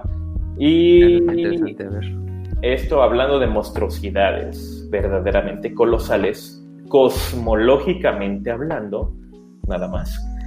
Eh, tenemos a un verdadero poder destructivo de proporciones cataclísmicas. Me refiero a un láser cósmico natural. Eh, esto es llamado precisamente una ráfaga o un rayo o una explosión de rayos gamma. Esto ocurre cuando dos estrellas de neutrones colisionan y forman un agujero negro.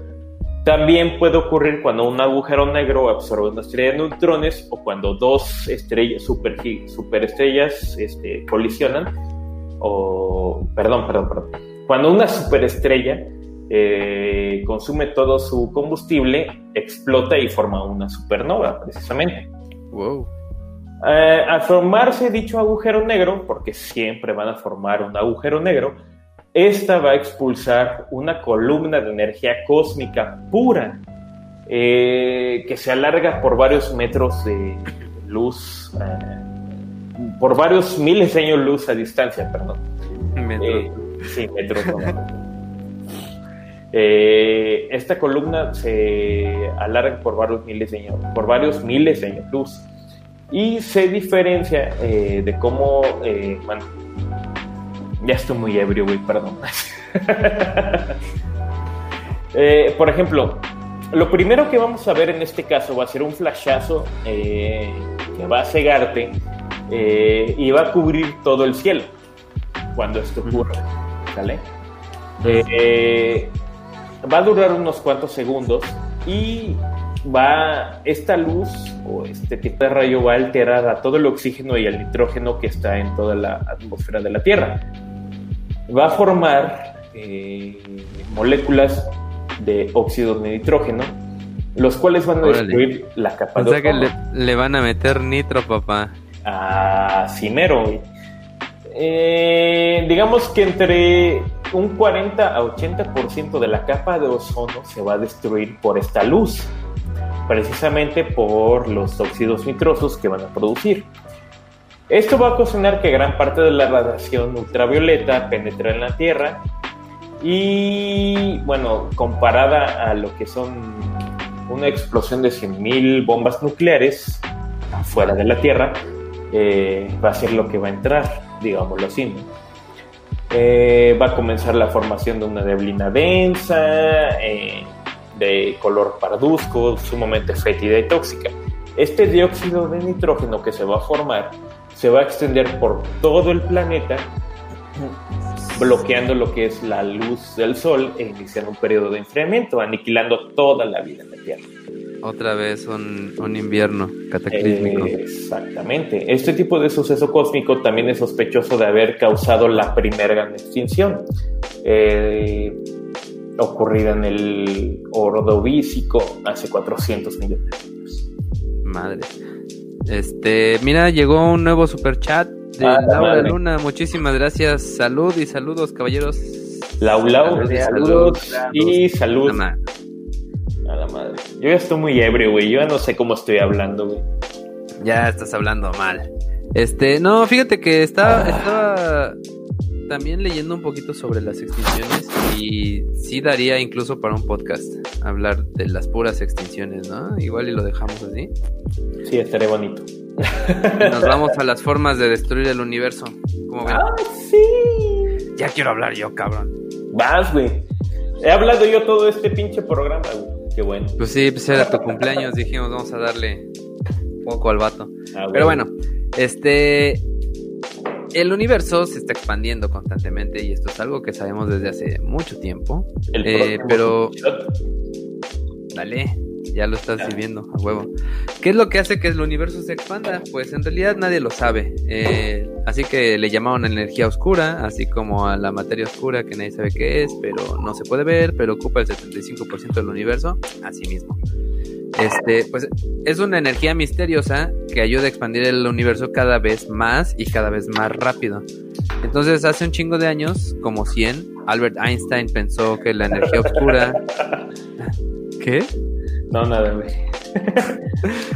Albert Einstein pensó en la energía oscura, pero se le hizo así una mamada y lo dejó. Y ya después, este Ahorita actualmente está como muy en boga el asunto de la energía oscura y bueno, pues es un asunto que actualmente se utiliza en teoría y con muchos supositorios. Pero bueno, yo encontré que habría tres escenarios del fin del universo y todos tienen nombres de raperos gordos.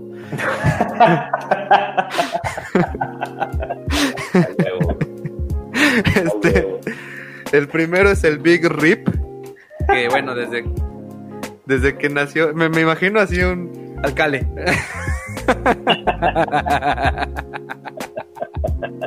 es decir, me imagino un güero, pelón, barbón. Ah, no, espera. Pero bueno.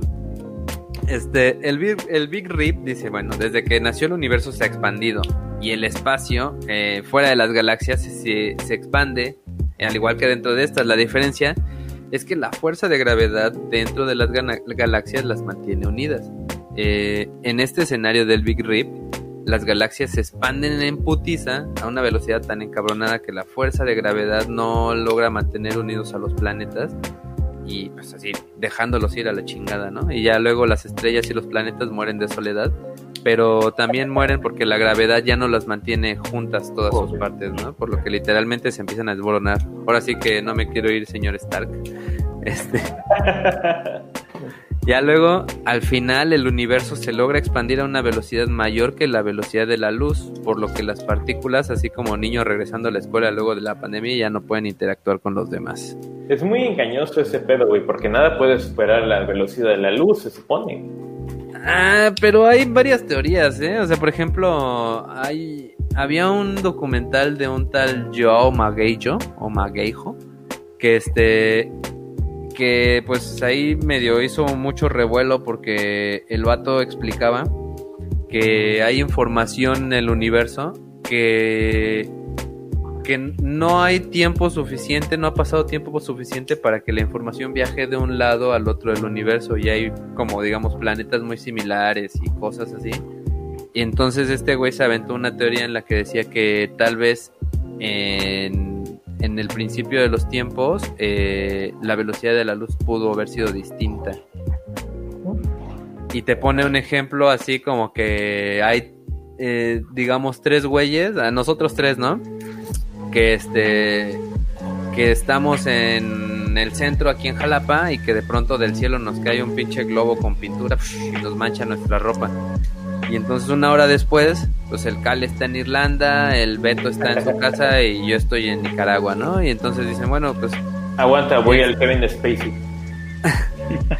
entonces ya dicen, bueno, pues está... Es, es imposible que, que, el Cal esté en Irlanda si hace una hora cayó ese pinche globo con, con agua, ¿no? Digo, con pintura. Entonces ya este güey de ahí salió la teoría de él y no solo de él, ¿no? Supongo que son varios güeyes que este que creen que la velocidad de la luz ha sido ha cambiado en, con el, en el transcurso del tiempo. Una vez pícale. Bueno, el segundo eh, escenario que este güey es más como, me imagino como un negro con un gorrito blanco y una chamarra blanca, gordo también, grandote, se llama el Big Freeze.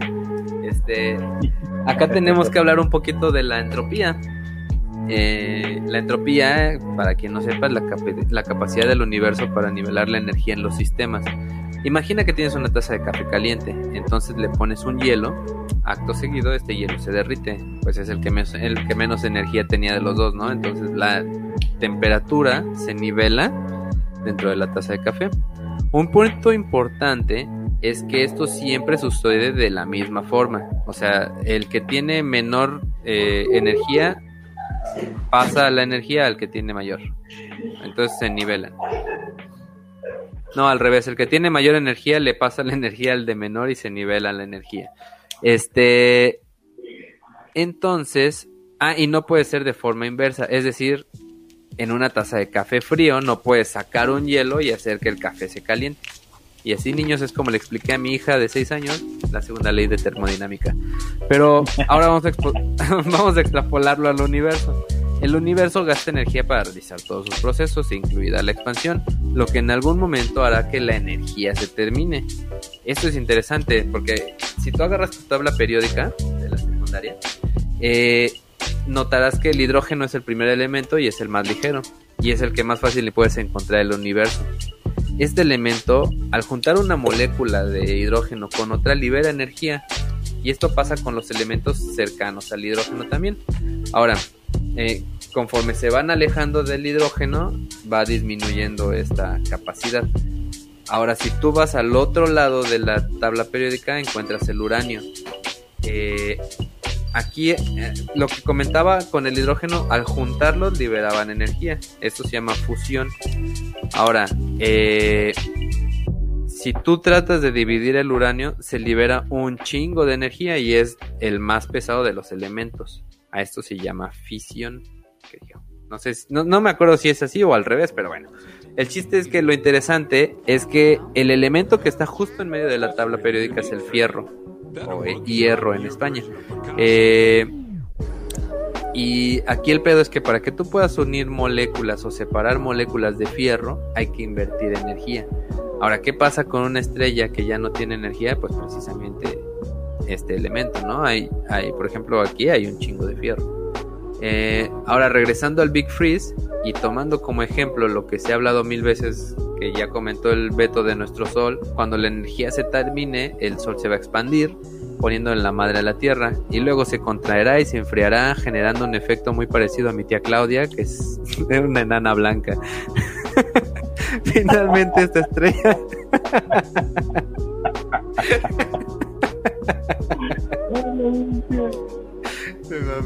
Eh, finalmente esta estrella se muere y, bueno, eso pasará con todas las estrellas, ¿no? El universo llegará a ser tan negro y frío como Money Mayweather Y bueno, todo irá decayendo hasta que no haya más que agujeros negros soltando radiación Hawking. Este, y bueno, toda la actividad del universo habrá cesado, todo estará muerto y o tal vez no, porque resulta que hay un efecto que se llama efecto túnel, eh, que de repente así de la nada un átomo aparece que viene de otro pinche lado, o sea, literalmente un átomo de tu cola puede aparecer en Marte, este y posiblemente con este efecto túnel se pueda generar un nuevo Big Bang reiniciándolo todo. Eh, si les interesa... ¿Cómo? ¿Son átomos completos los, que hacen eso? No me acuerdo, güey, no estoy seguro. Voy a revisar. Hay que hacer una fe de ratas. Hay que hacer un episodio de fe de ratas con las preguntas que no pudimos resolver. Pero bueno, si les interesa este pedo, chéquense un documental que está en YouTube llamado El Time Lapse del Universo. No mames, es hermoso, es educativo. no mames, es un orgasmo visual, güey. Ah, sí, güey. Y ya si no lo entienden, luego de verlo hay un episodio de Date un Voltio donde destripan lo sucedido en el para que lo entiendas. ¿Qué ibas a decir, ah, Cale? No, nada más. Ah, bueno, y ya de ahí el Big Crunch en Big Bounce, que es como el Big, Big Rompe y Big Rebote, este, que son, son unos, unos cuates que es uno blanco y uno negro, igual gordos, así como el Fat Joe. Este, bueno, ahora aquí la, la, cosa cambiaría en este escenario si hubiera menos energía negla de la que se cree. ¿Negla? O es negla, porque es negla. Este, de la que se cree, o esta decreciera con el tiempo, la gravedad algún día podría ser la fuerza dominante en algún momento del tiempo. La expansión del universo se podría detener y el universo comenzaría a contraerse. Y mm. mientras más se contrae, pues más caliente se torna la temperatura y luego de un chingo de, contracción, la temperatura de la radiación de fondo será tan caliente que literalmente va a cocinar a las estrellas y a los planetas, haciendo colapsar todo en agujeros negros. Y bueno, estos agujeros se irán juntando y juntando y juntando hasta llegar a un super massive black hole. Este que tendría toda la masa del universo y pues ahí literal hasta comerse a sí mismo y luego de la nada podría suceder un nuevo Big Bang. Y según, según esta madre del Big Crunch en Big Bounce, eh, ha pasado muchas veces que, que se reinicie y se reinicie y se reinicie el universo, ¿no? Por eso decías hace rato que eh, igual y ya pasó. Sí, de hecho el Big Bounce puede... Bueno, la teoría existe como tal, de que puede ser que nosotros vivamos en el primer universo después del Big Bang, o en uno de los múltiples después del Big Bang. O sea, ¿cómo decirlo? Ocurre el Big Bang y después regresa y después otra vez. Y después regresa y después o sea eso como tal significa el Big Bang. Ándale exactamente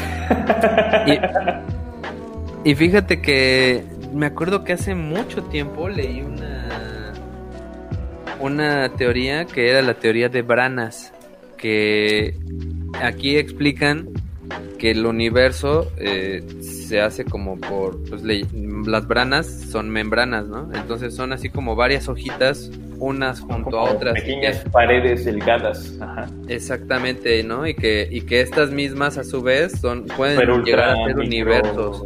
Ajá. Entonces, que el asunto de las branas es que no van paralelas y que en algún momento del tiempo se pueden juntar y que en el momento en el que se juntan, que posiblemente ahí hubo un este un Big Bang nuevo generando nuevas branas. Así es. Y acá dicen que entonces es como hard reset. Ándale. un low, es un low level format.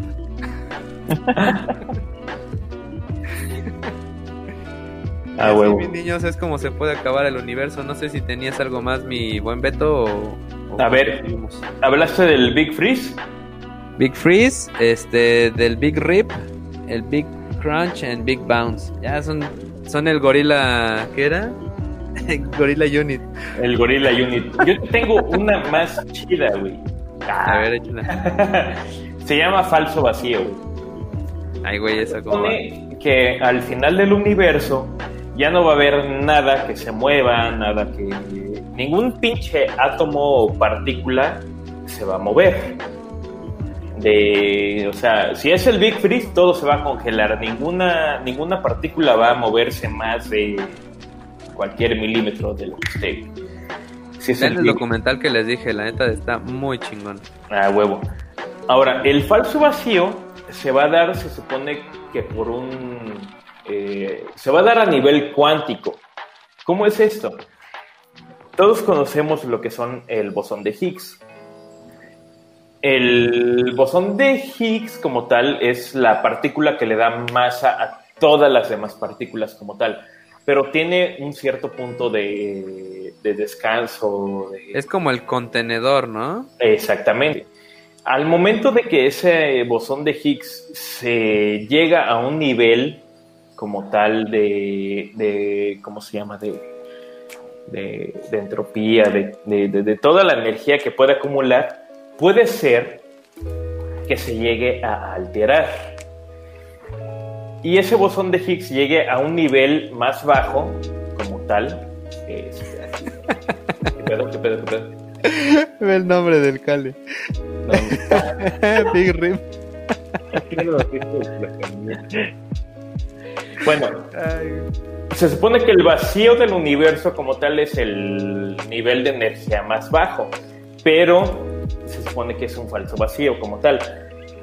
Eh, este nivel de donde ya no hay nada, ningún movimiento, ningún, ninguna, ningún nivel de temperatura, ningún átomo que pueda hacer más nada, se supone que este bosón de Higgs se va a salir de su descanso, de su nivel de descanso como tal, y como tal puede colapsar en un nivel de energía eh, que lo llaman menor, pero va a ser, eh, ¿cómo podría decirlo? Es un sub y baja el pinche bosón de Higgs. El pedo es que cuando está el bosón de Higgs en la parte de arriba todavía se puede alterar, a pesar de que ya no hay nada alrededor de que lo pueda este, mover o como quieran decirle, ¿no? Cuando el mismo bosón de Higgs se altera, puede llegar a un nivel de energía en el cual eh, va a ser un evento llamado de metaestabilidad de vacío. Es decir, eh, va a alterar a todo el universo. Eh, ¿Cómo poder explicarlo de una forma más sencilla? Digamos que este bosón va a llegar a un nivel tan bajo o tan alterado como tal que va a de energía que va a cambiar a todo el universo. Y este mismo universo se va a romper de tal forma que todas las leyes, todo lo que conocemos, así la gravedad, la energía, lo Big Brother, las reglas cambian. Exactamente. Todo se va a alterar. Cuando este tipo de falso vacío acceda, lo pueden ver en, ¿cómo se llama? Kurgens Height. Kurgens Act. Exactamente. Ahí en ese pedo, eh, digamos que es un pequeño Big Bang que va a ocurrir, pero va a ocurrir para crear otro tipo de universo. O sea, todas las leyes de la física que conocemos, todas las leyes como tal se van a cambiar y va a crear un tipo de universo nuevo. Todavía. O sea, mm, nada que va a seguir las leyes de esta, de esta realidad como tal. O sea, literal va a cambiar todas las reglas y va a crear una nueva realidad. Va a crear un universo nuevo. Ah. Eso va a ser el más bonito de todos.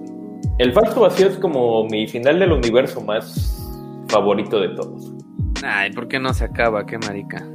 No, es, ese es el detalle, güey. Sí se acaba y va a crear otras leyes de física. Es lo más chido. Es como si le dieran reset a la Matrix. Tal vez. Dice que el Wikiseba mexicano ya anda ebrio. Desde hace como 40 minutos. Y escribiste mal Kurgesak, güey. ¿Eh?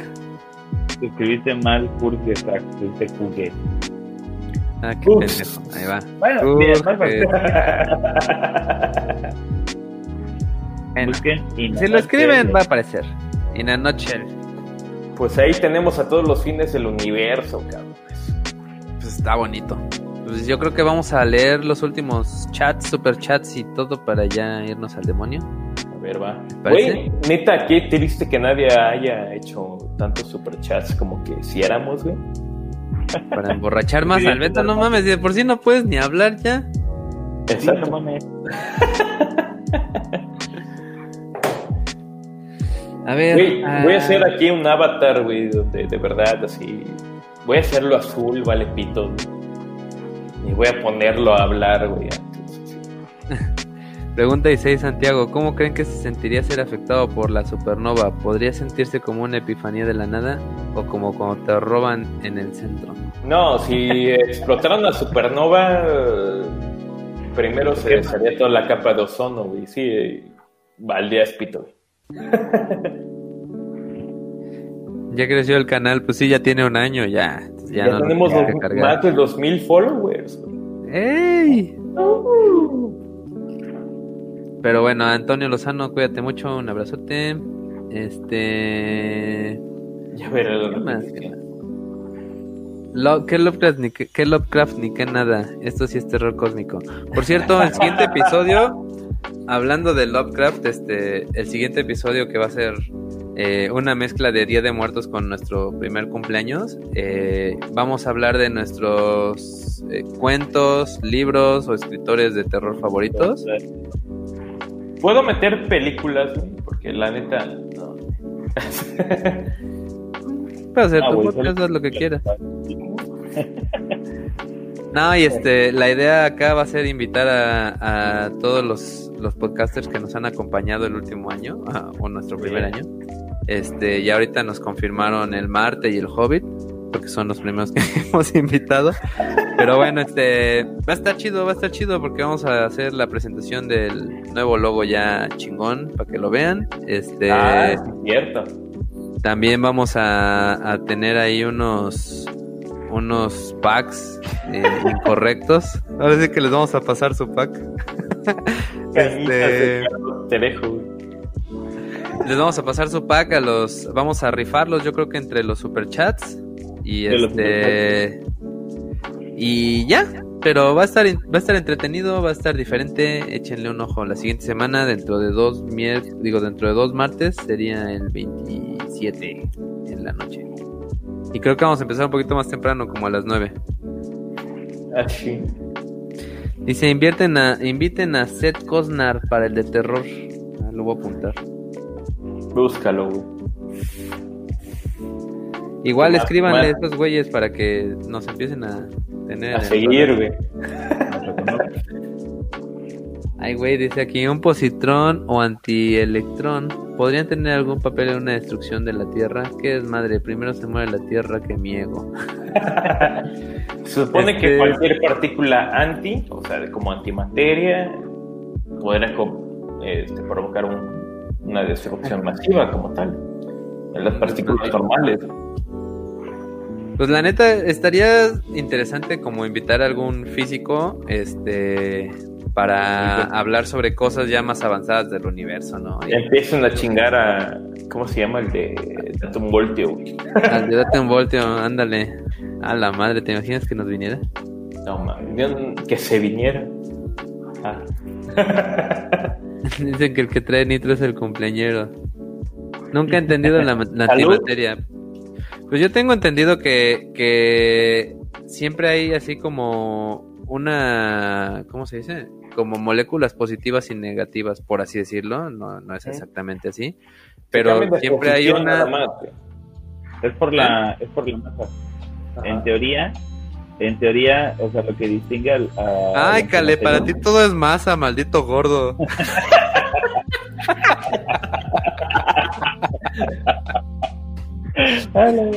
en teoría, el, eh, eh, eh, del vacío es que el vacío simplemente es la ausencia de masa, pero la, antimateria tendría masa negativa.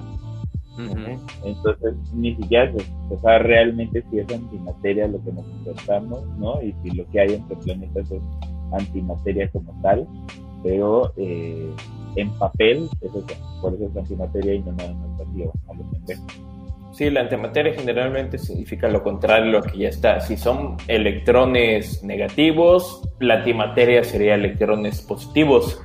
Si son, eh, ¿cómo se llaman? Neutrones sin carga, seguirían siendo neutrones sin carga.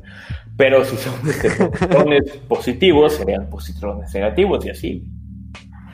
Acá dicen la teoría conspirativa del acelerador de hadrones haga un agujero negro. Esa, esa madre hasta hubo como un programa hace como.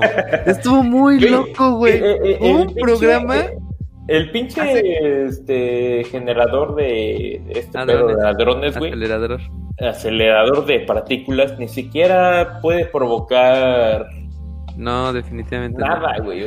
Pero esa madre de la teoría conspirativa, hace como 20 o 25 años este salió un programa en algo así, no me acuerdo si fue este, ay, ¿cómo se llama? No sé si fue en Discovery o algo así, como de qué pasaría si y estuvo muy cagado porque si el acelerador de partículas explotara. Ah, no, y, y, pasó bien cagado porque sacan así las tomas de un avión, güey, que se lo está llevando el agujero negro y la chingada. Y estábamos aquí, güey, en una fiesta de mi carnal, e, él es más grande que yo, y estaban así sus amigos y de pronto, güey, o sea, no sé, estábamos cotorreando y prendimos la tele y estaba esa madre y de pronto le habló la mamá del vato bien espantada así diciéndole, no, que acaba de pasar no sé qué. No, mamá, es un programa de televisión. Mira, aquí dicen que se imaginan como Notorious, Notorious Big. Casi. la manera en que tratan de identificar a la manera en que la materia oscura interactúa con el ambiente es con ayuda de gases increíblemente ligeros y controlados en un centro de investigación. Sí, oh. sí, sí, sí. Los experimentos con ese pedo, sí. ¿por qué como niño con el ¿Cuál? ¿Eh? ¿Cómo dice? Que porque el René lee como niño con educación virtual. porque, güey, está bien mal escrito, mira. Trata de leerlo. La manera es que le faltan como espacios. En que la, la materia oscura interactúa con. Ah, está fácil. Ay, sí, sí. Bueno, ya, síguele. Este dice. Dice que le aterra el más el Big Freeze. Que estuvo bien explicado. Te perdiste el, el chiste de mi tía Beto que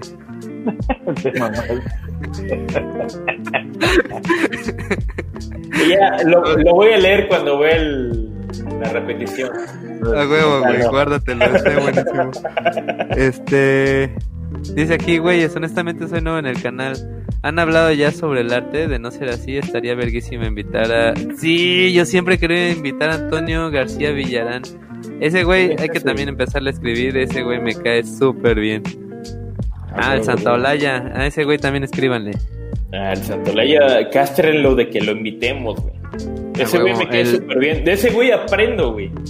Sí, yo también. Este. Dice, inviten al científico que fue con los migalácticos. Sí, a huevo, de hecho ya ah, estuvimos en contacto del Charming Quark. ¿Cómo se llama? Charming Quark. a la madre. Oigan, ya no ha habido más super shots. Ya no ha habido más super para que terminen de ver este. ¿Más? Güey. Michael Gutiérrez, un abrazo. Este, también Charlie por ahí puso. Ah, aquí puso. También al pavo y rana. Para el de terror, muy buenas historias. Ah, hay que buscarlos. También Charlie dijo que es la primera vez que nos oye completo. Un abrazo, Charlie. Gracias por ser nuestro padrote. Ya dicen, ¿cómo le hacen para leer y que se les quede todo eso? A mí después de unos días ya se me olvidó lo que estudié. Pues fíjate que yo hago guion. Yo soy súper disperso. Aquí el, el máster es el Cale. Ese güey sí se le quedan las cosas y, aún así toma notas, pero yo definitivamente tengo que hacer un guion. Yo también tengo que hacer guion. Eh, y pobrecita de mi esposa porque me, tiene que escuchar hablar de ello durante dos semanas. Pero a mí, a mí los me quedan explicándolos, entonces este, a alguien le tengo que explicar todo lo que voy leyendo. Yo sí aprendo, güey, pero la neta me da hueva explicarles a ellos. No, fíjate que que pon tú que yo aprenda las cosas, pero yo soy muy disperso y así, por ejemplo, mientras estamos aquí, estoy leyendo chats y así y de pronto me pierdo. Entonces, de plano sí tengo que ponerme guiones e incluso algunos chistes que, que se me ocurren con mientras escribo el guion, me los marco también para que no se me pasen porque luego, ay, güey, hay que contar este chiste. Sí, a huevo. Y puta, se, me pasó el chiste. sí, a huevo. Yo, yo, de plano, no sé, este, me los anoto, pero no sé. ya anda bien el Mohamed Sí, yo ya no pedo, güey. Salud, güey. yo improviso, güey. Vale madre. Eh, técnicas de estudio y eso también se hace hábito, ¿eh? Y, y una forma muy importante de para poder como anclar eh, conocimiento es poder precisamente irlo asociando. Entonces, este, si tú lees algo y simplemente lo lees, se te va pero si conforme lo vas leyendo vas diciendo, ah, no mames, esto se parece a esto, esto es como esto, y vas como asociando, este, es muy fácil que se quede. Y llega un momento en el que te das cuenta de que casi todos los filósofos hablaban de lo mismo y de que casi todos... o sea, ¿quieres decir que tienes que ser inteligente para poder decir las pendejadas que decimos? Sí, no mames, sí. Ah, huevo. no, pero este también también está bien interesante cómo después de que ya leíste mucho, este... Te queda algo. Cuando menos, ajá, cuando menos me ha pasado este último año que, que, hemos estado investigando para el podcast y eso, ya hay cosas que empiezas a relacionar y como dice Cale, pues se te quedan más porque dices, ah, bueno, sí, como dijimos en tal lado, o sea, aunque ya encontraste algo nuevo, encuentras cosas que ir relacionando. Pero es ese hábito. Y aparte, este, mientras estás escribiendo algo que nos, nos enseñaron en la maestría, eh, perdón, mientras estás investigando y leyendo, toma notas de lo que te interesa, das ahí un escrito o un mapa mental de lo que de lo que se te pegó y eso también ayuda a que a que lo puedas explicar mejor después.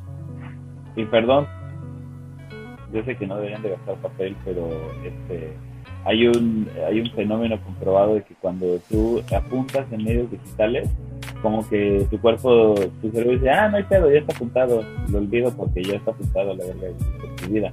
Pero cuando, cuando tomas la nota a manita, no sucede. Entonces, este... Cuando tomas la nota, ¿qué? A manita. A manita, con, con, tu manito. Ah. Entonces, este, si tiene mucha una Rocket Cook o de esos que pueden borrar o no sé, pero este, quieren que se les quede a mano. A huevo. Sí, yo, fíjate que los últimos podcasts había estado tomando nota este, digital y ahorita sí dije, ah, no, pues ya, en, una libretita de hojas de recicle y la neta sí se te pega un poquito mejor.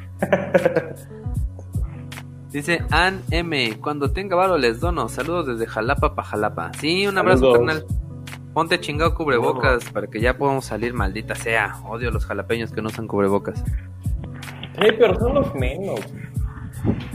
Ay, no mames, vete al centro, güey, y vas a ver cómo está todo lleno de pendejos. También aquí en Araucaria están todos los bares llenos, güey. Te voy a decir, yo creo que son los menos porque ya la mayoría murieron. Ojalá. No, apenas, ojalá se mueran pronto, cabrón. y bueno, copitas, pues hasta aquí están los chats. Muchísimas gracias a todos. Muchísimas gracias a los super chats. los super chats. Güey, neta, no ha habido tantos super shots como quisiera, güey. La neta quisiera embregarme más. Digo, este, aprender más. Así es, no, y este, pues la verdad, muchas gracias por su apoyo, muchas gracias a los Patreon, al, a los este que se han unido al canal. Este, la neta es que pues ahí esa lanita que nos está cayendo la estamos juntando para equipo. No es cierto. Y, ya dice aquí que si el podcast será el de terror o va a haber uno antes, no, va a ser el de terror. El de terror va a ser el dentro de 15 días. Así es. Y, y, y, ya. Dice aquí, si tomamos el tiempo como cuarta dimensión, la inevitable muerte del universo significaría el tiempo del, en sí. Perdón, el fin del tiempo en sí. Mm, no, lo que pasa es que... como la cuarta dimensión, no. No, no, no. Lo que pasa, eh, o sea, si el tiempo es una dimensión, a través de la cual nosotros nos movemos de manera permanente y constante. Pero eso no significa que el, el, el tiempo tenga un final. El hecho de que nosotros dejemos de viajar a través de él sería el fin para nosotros o para nuestro tiempo. El tiempo iba a seguir. Es como si tú me dijeras que por estar sentado desaparece el espacio, ¿no? El espacio ya está, aunque tú te dejes de mover a través del espacio, ¿no? Bueno, pero si eres el espacio entre tus lonjas,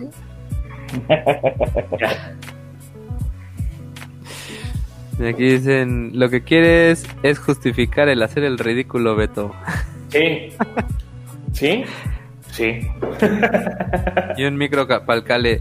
Pues ahorita más bien el asunto es que Cale anda de, de viaje. Cale está viajando, güey. Cale, se quiere contagiar para ver las posibilidades de extinguirse el mismo. no, y por eso pues anda con muy mal internet, mala conexión, por eso no lo veíamos. Pero más bien el que no tiene micro es el Beto y, y me necesito una mixer. De hecho, me acabo de reventar cuatro horas de videollamada eh, con mis datos, güey, a ver cómo me va. a la madre. Con razón no te ves, güey. Así es. y pues ya, ¿algo más, amiguitos? No, ya quiero dormir a la chingada. Bye. Muchas gracias por vernos hasta el final. Conclusiones, no, bueno, conclusiones no, pero igual este, ¿cómo se llama? Este, recomendaciones. Ya, ya tiré todo. Este, a ver, pues empieza Cale. No sé, yo hace rato la dije y me acordé porque está cagadilla. Es más como novelesco para chamacos, pero la de The 100 o los 100 está divertida. Presenta como un un, panorama interesante. Ya después de ahí, ya lo que es como Prison Break, empieza chida y ya después no ni qué inventar. Pero vean The 100, está, está chida.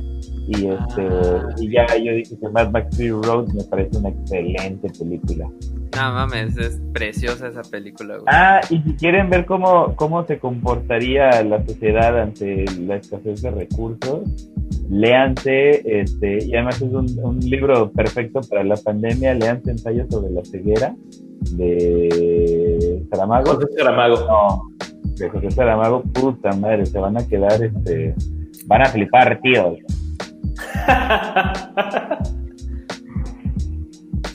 ok. Yo les recomiendo, este, pues ya les había dicho el documental este del timelapse del universo. Está súper padre. pongan mucha atención al principio. Bueno, se los digo de una vez. Les explica que cada cinco segundos eh, simbolizan eh, todo el tiempo anterior. O sea, es un crecimiento exponencial lo que sucede. Entonces, en el pinche documental, así literal, pasan a trillones de trillones de trillones de trillones de trillones de trillones de trillones de trillones de trillones de años. Este, y pues literal es un tiempo que no nos podemos ni imaginar, ¿no? Pero la neta está muy chingón. Échenle un ojito. Y saludos a mi tía Claudia. y conclusión, todos nos vamos a morir, dice aquí Eddie Vargas. Ah, bueno. Eddie Vargas. Eh, bueno, no estamos a salvo, el final llegará en algún momento y cuando menos no lo esperemos, la neta, y ojalá así sea. y bueno, pues, ¿para qué preocuparse, güey? La neta, eh, más vale disfrutar un poco, mucho, nada, como quieran, lo quieran terminar. Pero, eh, bueno, yo por lo pronto me voy a seguir festejando. Pregunta eh, rápida, ¿cuál sería, ¿cuál sería el soundtrack de su fin del mundo? Ah, ahorita se lo sigo, güey. Eh, yo voy a seguir festejando mi cumpleaños, sobre todo por ser precisamente el fin del mundo. Y al igual que el loco de la película de 2012, espero tener un asiento en primera fila para verlo. ¿Y cuál va a ser? Si llegara a pasar, les recomiendo las rolitas de. Para amenizar su fin del mundo, les recomiendo las rolas de Schism de Tool. Ah, sí, muy bueno. Humanity de Scorpions y tal vez si no son tan susceptibles, si no son, si no son tan ricas, Eh, bienvenidos al apocalipsis de Luzbel. Mm, Carmina Burana es perfecto para el fin del mundo.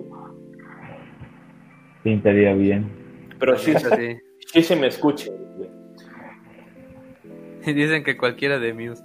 No, pues yo creo que. Nah, no de mames, Mars Volta, de Mars Volta es una buena forma de ir al, al inframundo, de ir al otro lado del. No, neta, escuchen Tool eh, los primeros dos discos, güey. Yo me iría con, con, con Lateralus. Ajá. Lateratus, ¿no? A laterales. No, Shizim, güey. Shizim y Humanity de Scorpions, güey, neta, güey, así. Se pueden sentar y escucharlas, güey, y decir, ah, sí, a huevo. Yo pondría la tusa. Y Yo ya, creo que la, y digo, la no, tusa la pones y te mueres, güey, ya. ya, ahí empezó, ustedes no se dan cuenta, pero el fin del mundo empezó por Tusa. A partir de ahí empezó a valer madre. Cuando el Cal empezó a usar tacones, todo valió ver. Me volví una chica mala y valió madre. Made in Heaven the Queen. Dicen que está cruda para esta situación. ah, va, va, va. A huevo. Y ya. Sobres. Y ya. Pues ya. Muchísimas gracias. Nos vemos en dos semanitas. Feliz cumpleaños, Pato. Gracias. Me seguir embriagando, güey. Gracias. Los queremos. Gracias por sus chats. Gracias por sus superchats. Acuérdense, este, pues, lástima que tampoco podemos leer todos los chats porque a veces son muchos. Este, pero pues ahí le echamos un ojo. Cuídense mucho, los queremos. Ah, y escríbanos en aquí este, ¿cómo se llama? Síganos en redes sociales, escríbanos aquí en comentario normal, eso sí lo respondemos todos y de una forma muy cagada. A huevo. Nosotros somos el impor, in- Imporrecto Podcast. Correcto. Ahora se dormir.